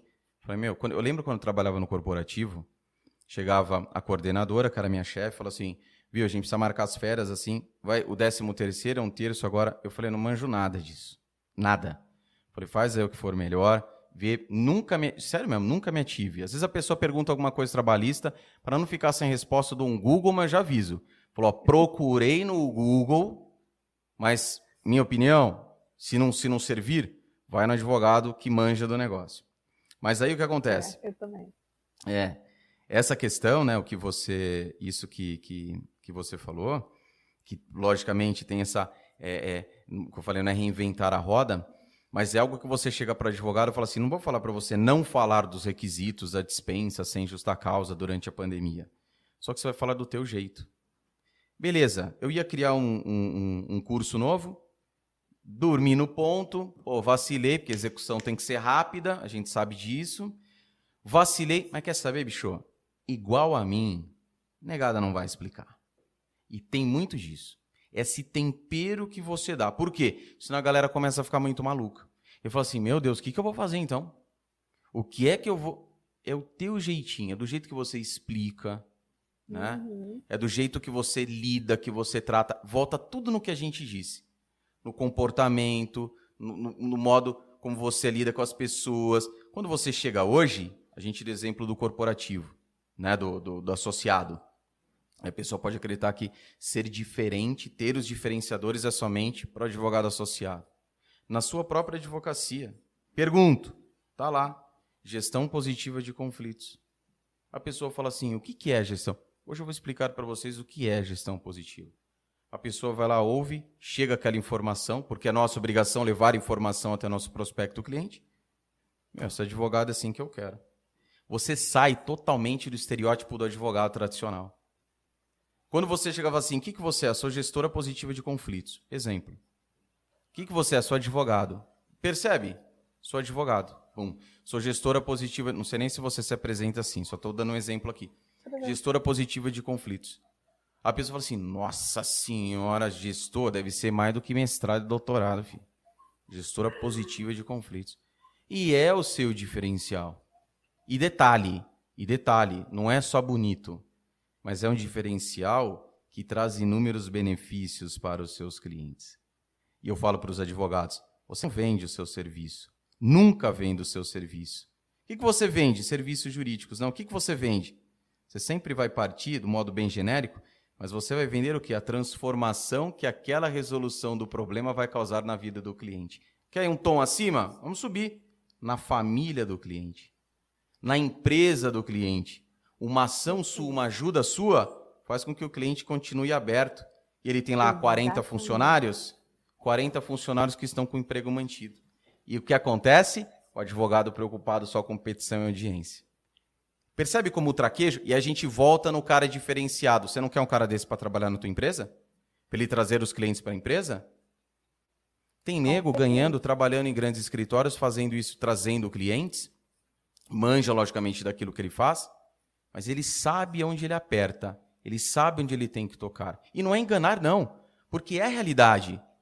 Se você para hoje, porra, outro dia eu estava conversando e falou assim: ó, seguinte, eu fui lá, o, o, o, um contrato, que tinha um contrato bancário, estava lá devendo 3 milhões. A gente conseguiu tirar essa dívida de 3 milhões. O cara falou para mim: é o seguinte, se eu tivesse que pagar isso daqui, eu ia ter que fechar minha empresa. Aí você chega para ele como vai vender e fala o seguinte: quantos anos tem sua empresa? Ah, tem 100 anos, veio do meu bisavô, meu avô, do meu pai, passou para mim. Agora está passando por um momento difícil, né? Delicado. Lembra de não julgar. Ah, Cris, já larga uma de desculpa, vai ter nada, Cris. Você é vagabunda, administrou errado, não. Passando por um momento difícil. Notícia boa, a gente tem solução para esse problema. Ou para dirimir uma quantidade. E sempre sendo honesto. A Andressa, né, Jarlete, que eu citei ela aqui, cito de novo, ela falou assim: eu tenho três. Geralmente meus clientes fazem três perguntas para mim. Quanto tempo vai demorar? Quanto é que eu vou ganhar, é quanto vai demorar, quanto eu vou ganhar e quais são as minhas chances de ganhar.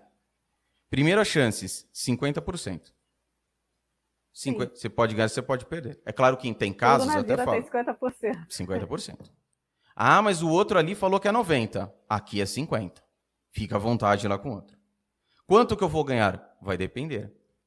Processo não é uma coisa, uma matemáticazinha. Até mesmo se você for fazer um tratamento no extrajudicial, numa conciliação, numa mediação até na arbitragem, é negociação, você tem que esperar para ver o momento, certo, estratégia, que a gente tanto falou aqui. Naquele dia específico, se você aperta, sabe, meu, cliente está precisando de dinheiro. É o momento de aproveitar a oportunidade de fazer uma oferta menor daquilo que era o meu mínimo ou meu máximo, enfim, o que for a sua estratégia. a gente está falando alguma coisa de lei aqui? De artigo, de nada. E mais uma vez eu volto. Percebe como a mentalidade, o advogado, e, e, e assim, a tendência para a galera que se ligar nisso, meu, você vai botar a mão no vadimecum da vida lá cada vez menos. A ideia é que o judiciário ele vá. É difícil, tá? Mas esperança vá aos poucos diminuindo. Quando chega lá o CNJ no final do ano, fala, ah, se assim, não acredito, diminuiu aqui 0,01% entrada de novos processos. Porque os profissionais é vão tendo. Exato, já é para se comemorar, demais. E a gente tem que, né, tirar essa mentalidade o quê? Que arregaça todo e qualquer advogado. Dinheiro. Honorários, honorários. Por quê? Ah, no extrajudicial eu cobro mil. Se eu entrar com a ação, meus honorários são dois mil reais. Ou 15 então, mil, 20 mil? Mas aí eu tenho duas questões sobre isso. A primeira é que uma vez eu ouvi de uma advogada assim: ah, eu não gosto muito dessa história de práticas colaborativas, não gosto muito. Eu encontrei com uma amiga no metrô e ela foi falando isso. Não, não gosto muito dessa história, não. Aí eu, tá, mas por quê? Eu gosto de ouvir, não quero saber por quê. Eu sou, eu sou super curiosa, então tudo eu vou perguntando. Eu também. Aí, não, porque isso, isso tira da gente a capacidade de advogar Aí eu fiquei pensando, o que é advogar para você?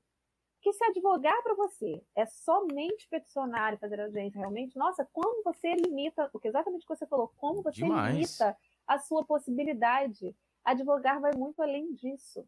Então, quando eu falo que eu escolhi para mim a advocacia extrajudicial e eu escolhi para mim essa, é, eu escolhi para minha vida fazer essa transição, não significa que essa transição vai ser para todos. E é, acho super importante que tenha. Quando a gente fala de diminuir os processos judiciais, a gente não quer jogar uma bomba no judiciário, não. A gente precisa dele.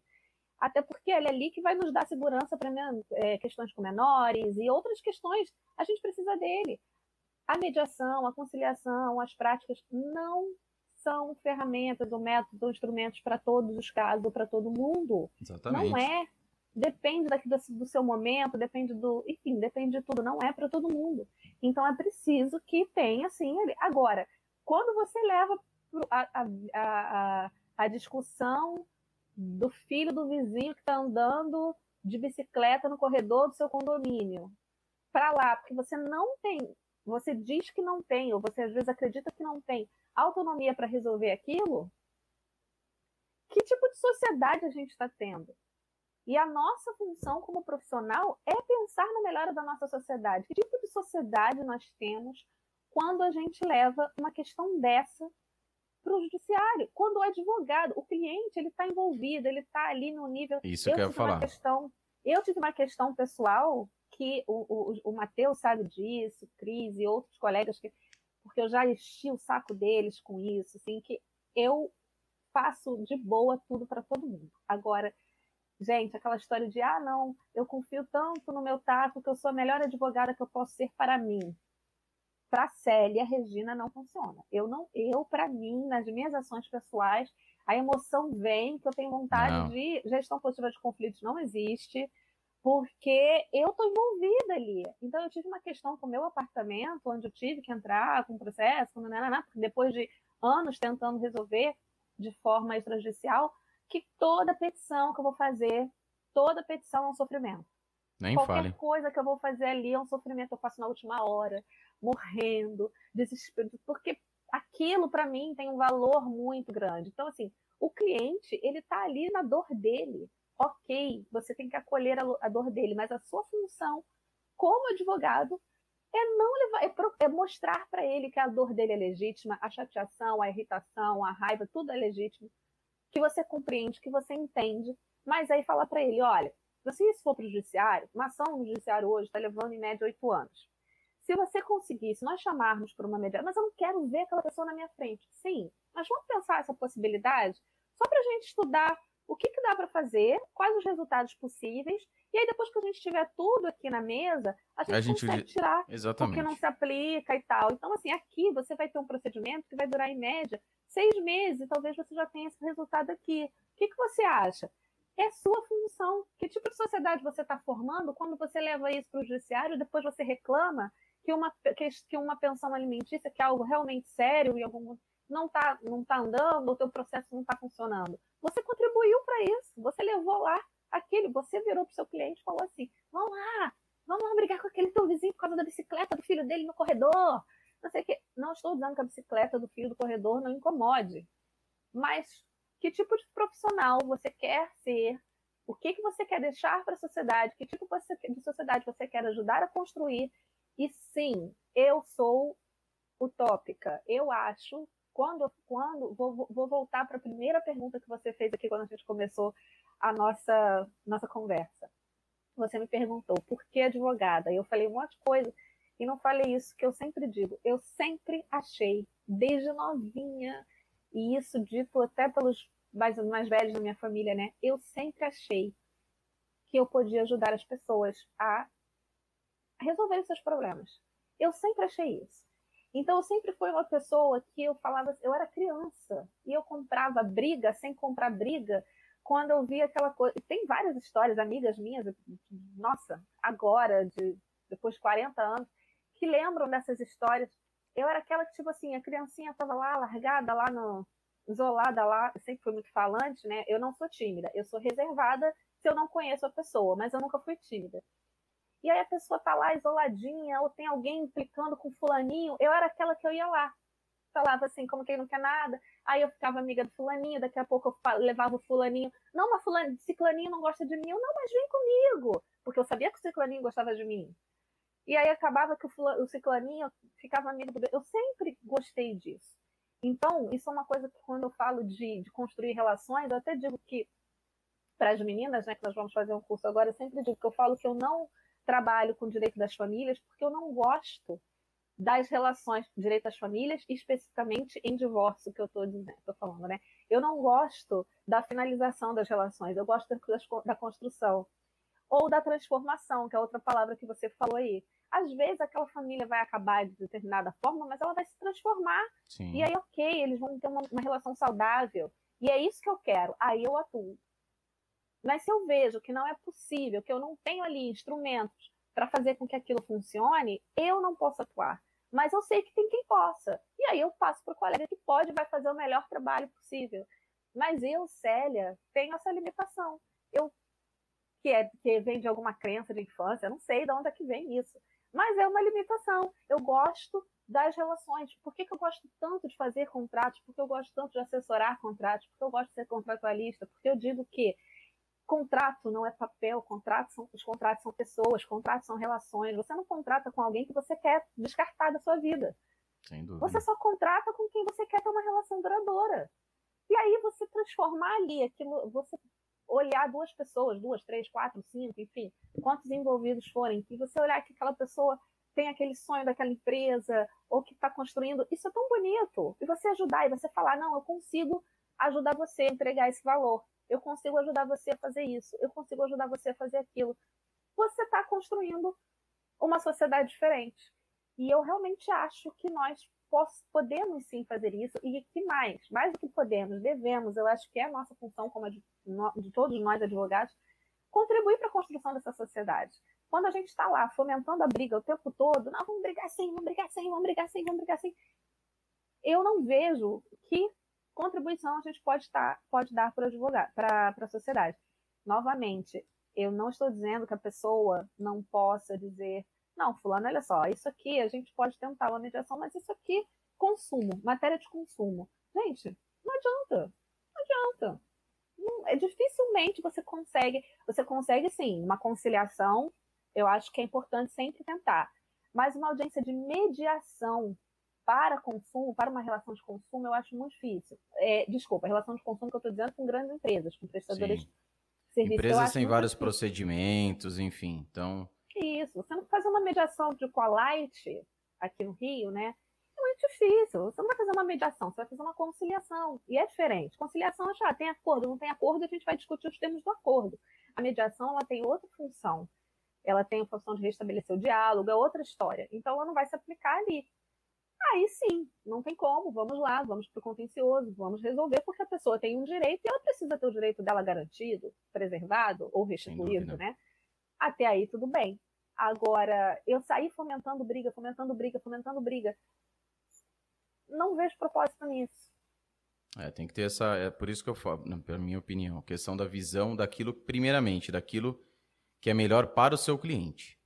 Então, analisar o caso, como você bem disse, então sentar com o cliente, viabilizar. Eu já tive clientes, poucos, mas já tive, que mesmo você colocando tudo à mesa, o cara falou assim, era era detalhe, é, é, né, questão de família, questão de poder, quem pode mais, quem tem mais, então entra muito ego nessa jogada. Tirando o cliente, como você também bem colocou, existirão casos onde você não tem jeito, bicho. Você tem que ir para cima, né? Você pega, por exemplo, a advocacia criminal. O cara fala assim: "Ah, não, vamos lá, vamos, né, trocar uma ideia aqui, não sei, pô, já tem MP, tem não sei o quê, já tá então, toda regra né, tem as suas exceções. Mas sempre que houver a possibilidade, seja antes ou seja durante, opte por isso. E fica muito mais claro quando você pensa o quê? Meu, vai ser melhor para o meu cliente. Menos desgaste, vai resolver muito, muito antes do tempo que ele previa. E não pensar no dinheiro que aqui você ganharia mil e lá você vai ganhar dois. Você tem que pensar o seguinte: Porra, o cliente, o cliente vai me pagar mil, que eu vou resolver aqui, mas ele vai ficar tão feliz que aquilo que ele achava que fosse durar um ano durou uma semana para ser resolvido, que ele vai sair aos quatro ventos aí falando: Meu, você não acredita. Sabe aquele problema que eu tô há cinco anos? Fui na advogada lá, porra, passei lá na doutora Célia, em uma semana ela resolveu para mim. Porra, sensacional. E corre na boca com internet hoje em dia, é grupo da família. Tá aqui o Instagram dela, tá aqui o contato dela, e vai correndo. Do mesmo, a, me, a mesma coisa acontece com o advogado quando faz lambança. E faz Exatamente. lambança assim. Você, eu, corporativo tinha contato, um exemplo rápido, corporativo, contato rápido, tinha um volume alto e tinha muitos acordos. Meu, você via advogado matando o negócio. Você lia contrato, minutos de contrato de acordo, vontade que você tinha, lógico, você estava representando a empresa, mas vontade que você tinha, falar assim, meu, você tá. Puxar o telefone e falar, cara, o que, que você está fazendo com o teu cliente, cara? É assim, é nele, nele, nele, beleza. Uma hora, vida é justa. Uma hora a conta chega. Vai chegar, uma hora a conta chega. Uhum. Por quê? Porque, como eu falei, a gente tem um poder na mão de poder ajudar as pessoas por meio do conhecimento, né?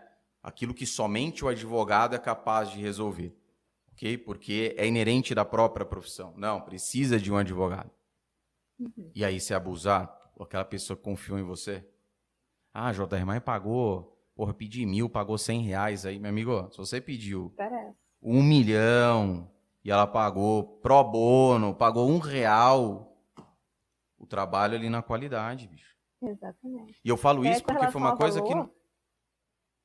Pode falar. Desculpa, é porque eu esqueci meu raciocínio, né? Eu começo a falar a viagem. Não, manda bala. A questão do valor que você falou, a questão de. Eu, é, isso é uma ressalva que eu faço também. Eu não vejo lógica em cobrar, eu vejo lógica sim, é, em determinadas, até para você divulgar quando a pessoa não conhece, e é óbvio que eu falo isso, eu deixo bem claro, que tem sim uma diferença hoje, eu com 21 anos fazer isso, e eu com seis meses de formada, sim. Eh, tem uma, uma, diferença. Mas quando eu digo isso, é, eu não vejo lógica em cobrar menos num procedimento extrajudicial ou num procedimento de GPC, gestão positiva de conflitos. Por quê? Que lógica faz? Que lógica tem eu cobrar menos quando eu vou resolver o problema da pessoa? Vou ajudar a pessoa a resolver o problema dela de forma mais rápida, com menos Se fosse ver, tinha que cobrar mais, né? É, eu vou entregar um resultado muito maior e muito menos tempo e eu vou cobrar menos? Não faz sentido. Ah, não, mas eu vou cobrar menos porque eu vou ficar menos tempo trabalhando. Mas espera aí, qual é a sua estratégia de preço?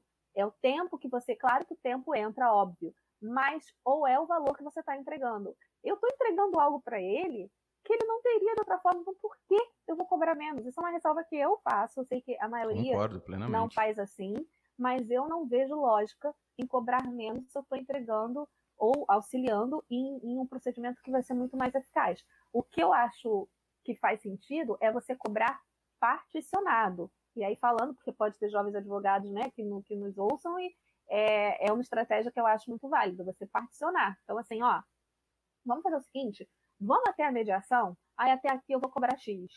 Se passar daqui, eu vou cobrar Y. Mas aí não é porque você está cobrando menos, você já está cobrando o seu valor para, aquele, para, para aquela parte do processo. Sim. E aí, a partir daí, se você quiser aumentar por, por tempo que você vai levar esse passado ali, mas não é você cobrar, não, eu vou cobrar 100 reais daqui até a mediação, e aí, se passar, eu vou cobrar 10 mil. Você já, nem você vai querer que acabe na mediação. Você Sim, exatamente. 10 mil. Então, a ideia não, a ideia é que você faça assim, não, cara, eu vou cobrar 8 até a mediação, e aí, se passar da mediação, eu vou, vou, vou, vou cobrar mais dois, e aí chegou aos 10. Porque até ele, ele pagou, ele vai querer que resolva ali, você vai querer que resolva ali, todo mundo vai estar tá voltado para aquela solução, para poder encontrar o melhor caminho ali para aquela questão. Então eu não vejo muita lógica nisso. Eu sempre falo, gente, essa questão de cobrar muito menos porque é GPC ou porque é extrajudicial, não vejo sentido, uma vez que você está entregando um resultado mais rápido e mais eficaz. Em alguns casos, claro, né? Aí você coloca só, se não é uma opção, ó, o valor é tanto, independentemente do momento aqui, um valor único, mas não ter essa divisão, né? A não ser que seja alguma também ó, a precificação, o modo como você cobra, alguma peculiaridade que tem, e como você disse, não muito menos, então não é 100 e 10 mil, né? Ó, se rolar assim vai custar 5 e se a gente subir vai custar é, 6, entende? para dar esse caráter e justificar o motivo. Claro. O que, que você prefere? Aí você sinuca. Porque você fala assim, o que, que você prefere? Resolver agora sem justiça? Ou a gente para justi... pode acontecer? Pode. É questão de informar. Quando a gente vai vender alguma coisa, o nosso serviço, seja o que for, nós vai comprar tênis. Você chega lá, você quer um tênis para corrida. O cara te apresenta dois, dois modelos de tênis. Um de mil e um de 250. Aí você vai falar assim, ah, eu quero de 250. Aí o vendedor, né, ligadão, ligeiro, o que ele fala? Para que que você quer? Ah, cara, vou começar a treinar todo dia, São Silvestre, fim do ano aí, porra, vai rolar. Então é o seguinte, esse tênis aqui, você tem ideia de quantos quilômetros você vai correr? Ah, ah então por quê? Esse tênis de 250, com provavelmente daqui três meses você vai ter que trocar. A gente, três meses, três meses, ele faz as contas ali pro cara, o cara fala, pô, quer saber, bicho? Esse de mil reais aqui vai ser mais barato para mim, ele vai resolver aí questão de preço aqui como exemplo, mas vai resolver o meu problema. Porque uhum. ninguém entra para fazer um paliativo. Ah, põe um band-aidinho aí, vamos ver o que vai dar. Já vai no advogado o quê? Vamos, a não ser que seja algo no preventivo, que também não é band-aid, mas é uma, uma, uma, uma, atuação diferente. Mas quando você parte ali para a questão contenciosa, né? E o contencioso que dá para ser resolvido, né? Por meio da, da gestão do, do, da positiva de conflito, mediação, arbitragem, a conciliação, enfim. Porra, advogado tem que colocar isso e vender isso daí para a pessoa, que é fundamental, sensacional. Isso aí. Cris. Cris, não. Cris. Cabeça da Cris. Tô pensando assim, falou assim, cadê a não, Célia, Cris? Cadê a Célia? A Célia passou daqui, já ganhou no meu tempo aqui. Eu, eu pensei nisso, eu falei, você tão zoada. Eu olhei o tempo, eu falei, você tão zoada com relação a isso. E todo mundo troca o nosso nome. Todo mundo chama ela de Célia e eu de Cris. Eu troco no, no episódio dela, eu troquei o nome dela também. Nem lembro o que eu falei, mas não adianta. Sou velho, vai ficando velho, ficando doido. Célia, algum recado para a galera? Mais de todo o ensinamento que você compartilhou aqui com o pessoal. Quer falar alguma coisa? Fique à vontade. Eu só quero agradecer, agradecer o convite. Adorei participar, adorei estar aqui. É uma honra estar aqui, né? Porque maratonem aí, porque eu olhava cada episódio e falava, gente, mas eu não vou ter. Eu tenho essa mania, né? Eu falo, mas eu não vou ter o que falar. Tanto, tanto tempo assim. Olha aí. Não, vai de boa. Muito legal, adorei. Muito obrigada mesmo. Obrigada pela eu troca. Agradeço. Foi excelente. Obrigado demais. Aprendi, como eu sempre aprendo com meus convidados. Espero que a galera, você que esteja assistindo, mesmo na reprise, ouvindo aí pelo podcast, também tenha aprendido demais. Vou deixar aqui abaixo, tá? quer dizer, vou não, já está aqui abaixo na descrição o link da Célia lá no Instagram. Depois manda para a gente também da empresa. Coloco aqui abaixo também o, o, o site pessoal, o link pessoal também acessar, os advogados interessados. E acompanhem, vão lá, sigam, acompanhem, porque vocês já viram que o calibre é alto e é diferenciada, mais uma advogada diferenciada. Muito obrigado, Célia. Pessoal, muito obrigado a todos vocês pela participação. Forte abraço. Sexta-feira, JR agora vai descansar o dia inteiro? Não, tem que trabalhar. Pô. né? tem conta para pagar, então tem que trabalhar. tem objetivos a serem alcançados ainda, então tem que, tem que botar para atorar. Forte abraço a todos, bora que bora, e até o próximo episódio. Tchau, tchau.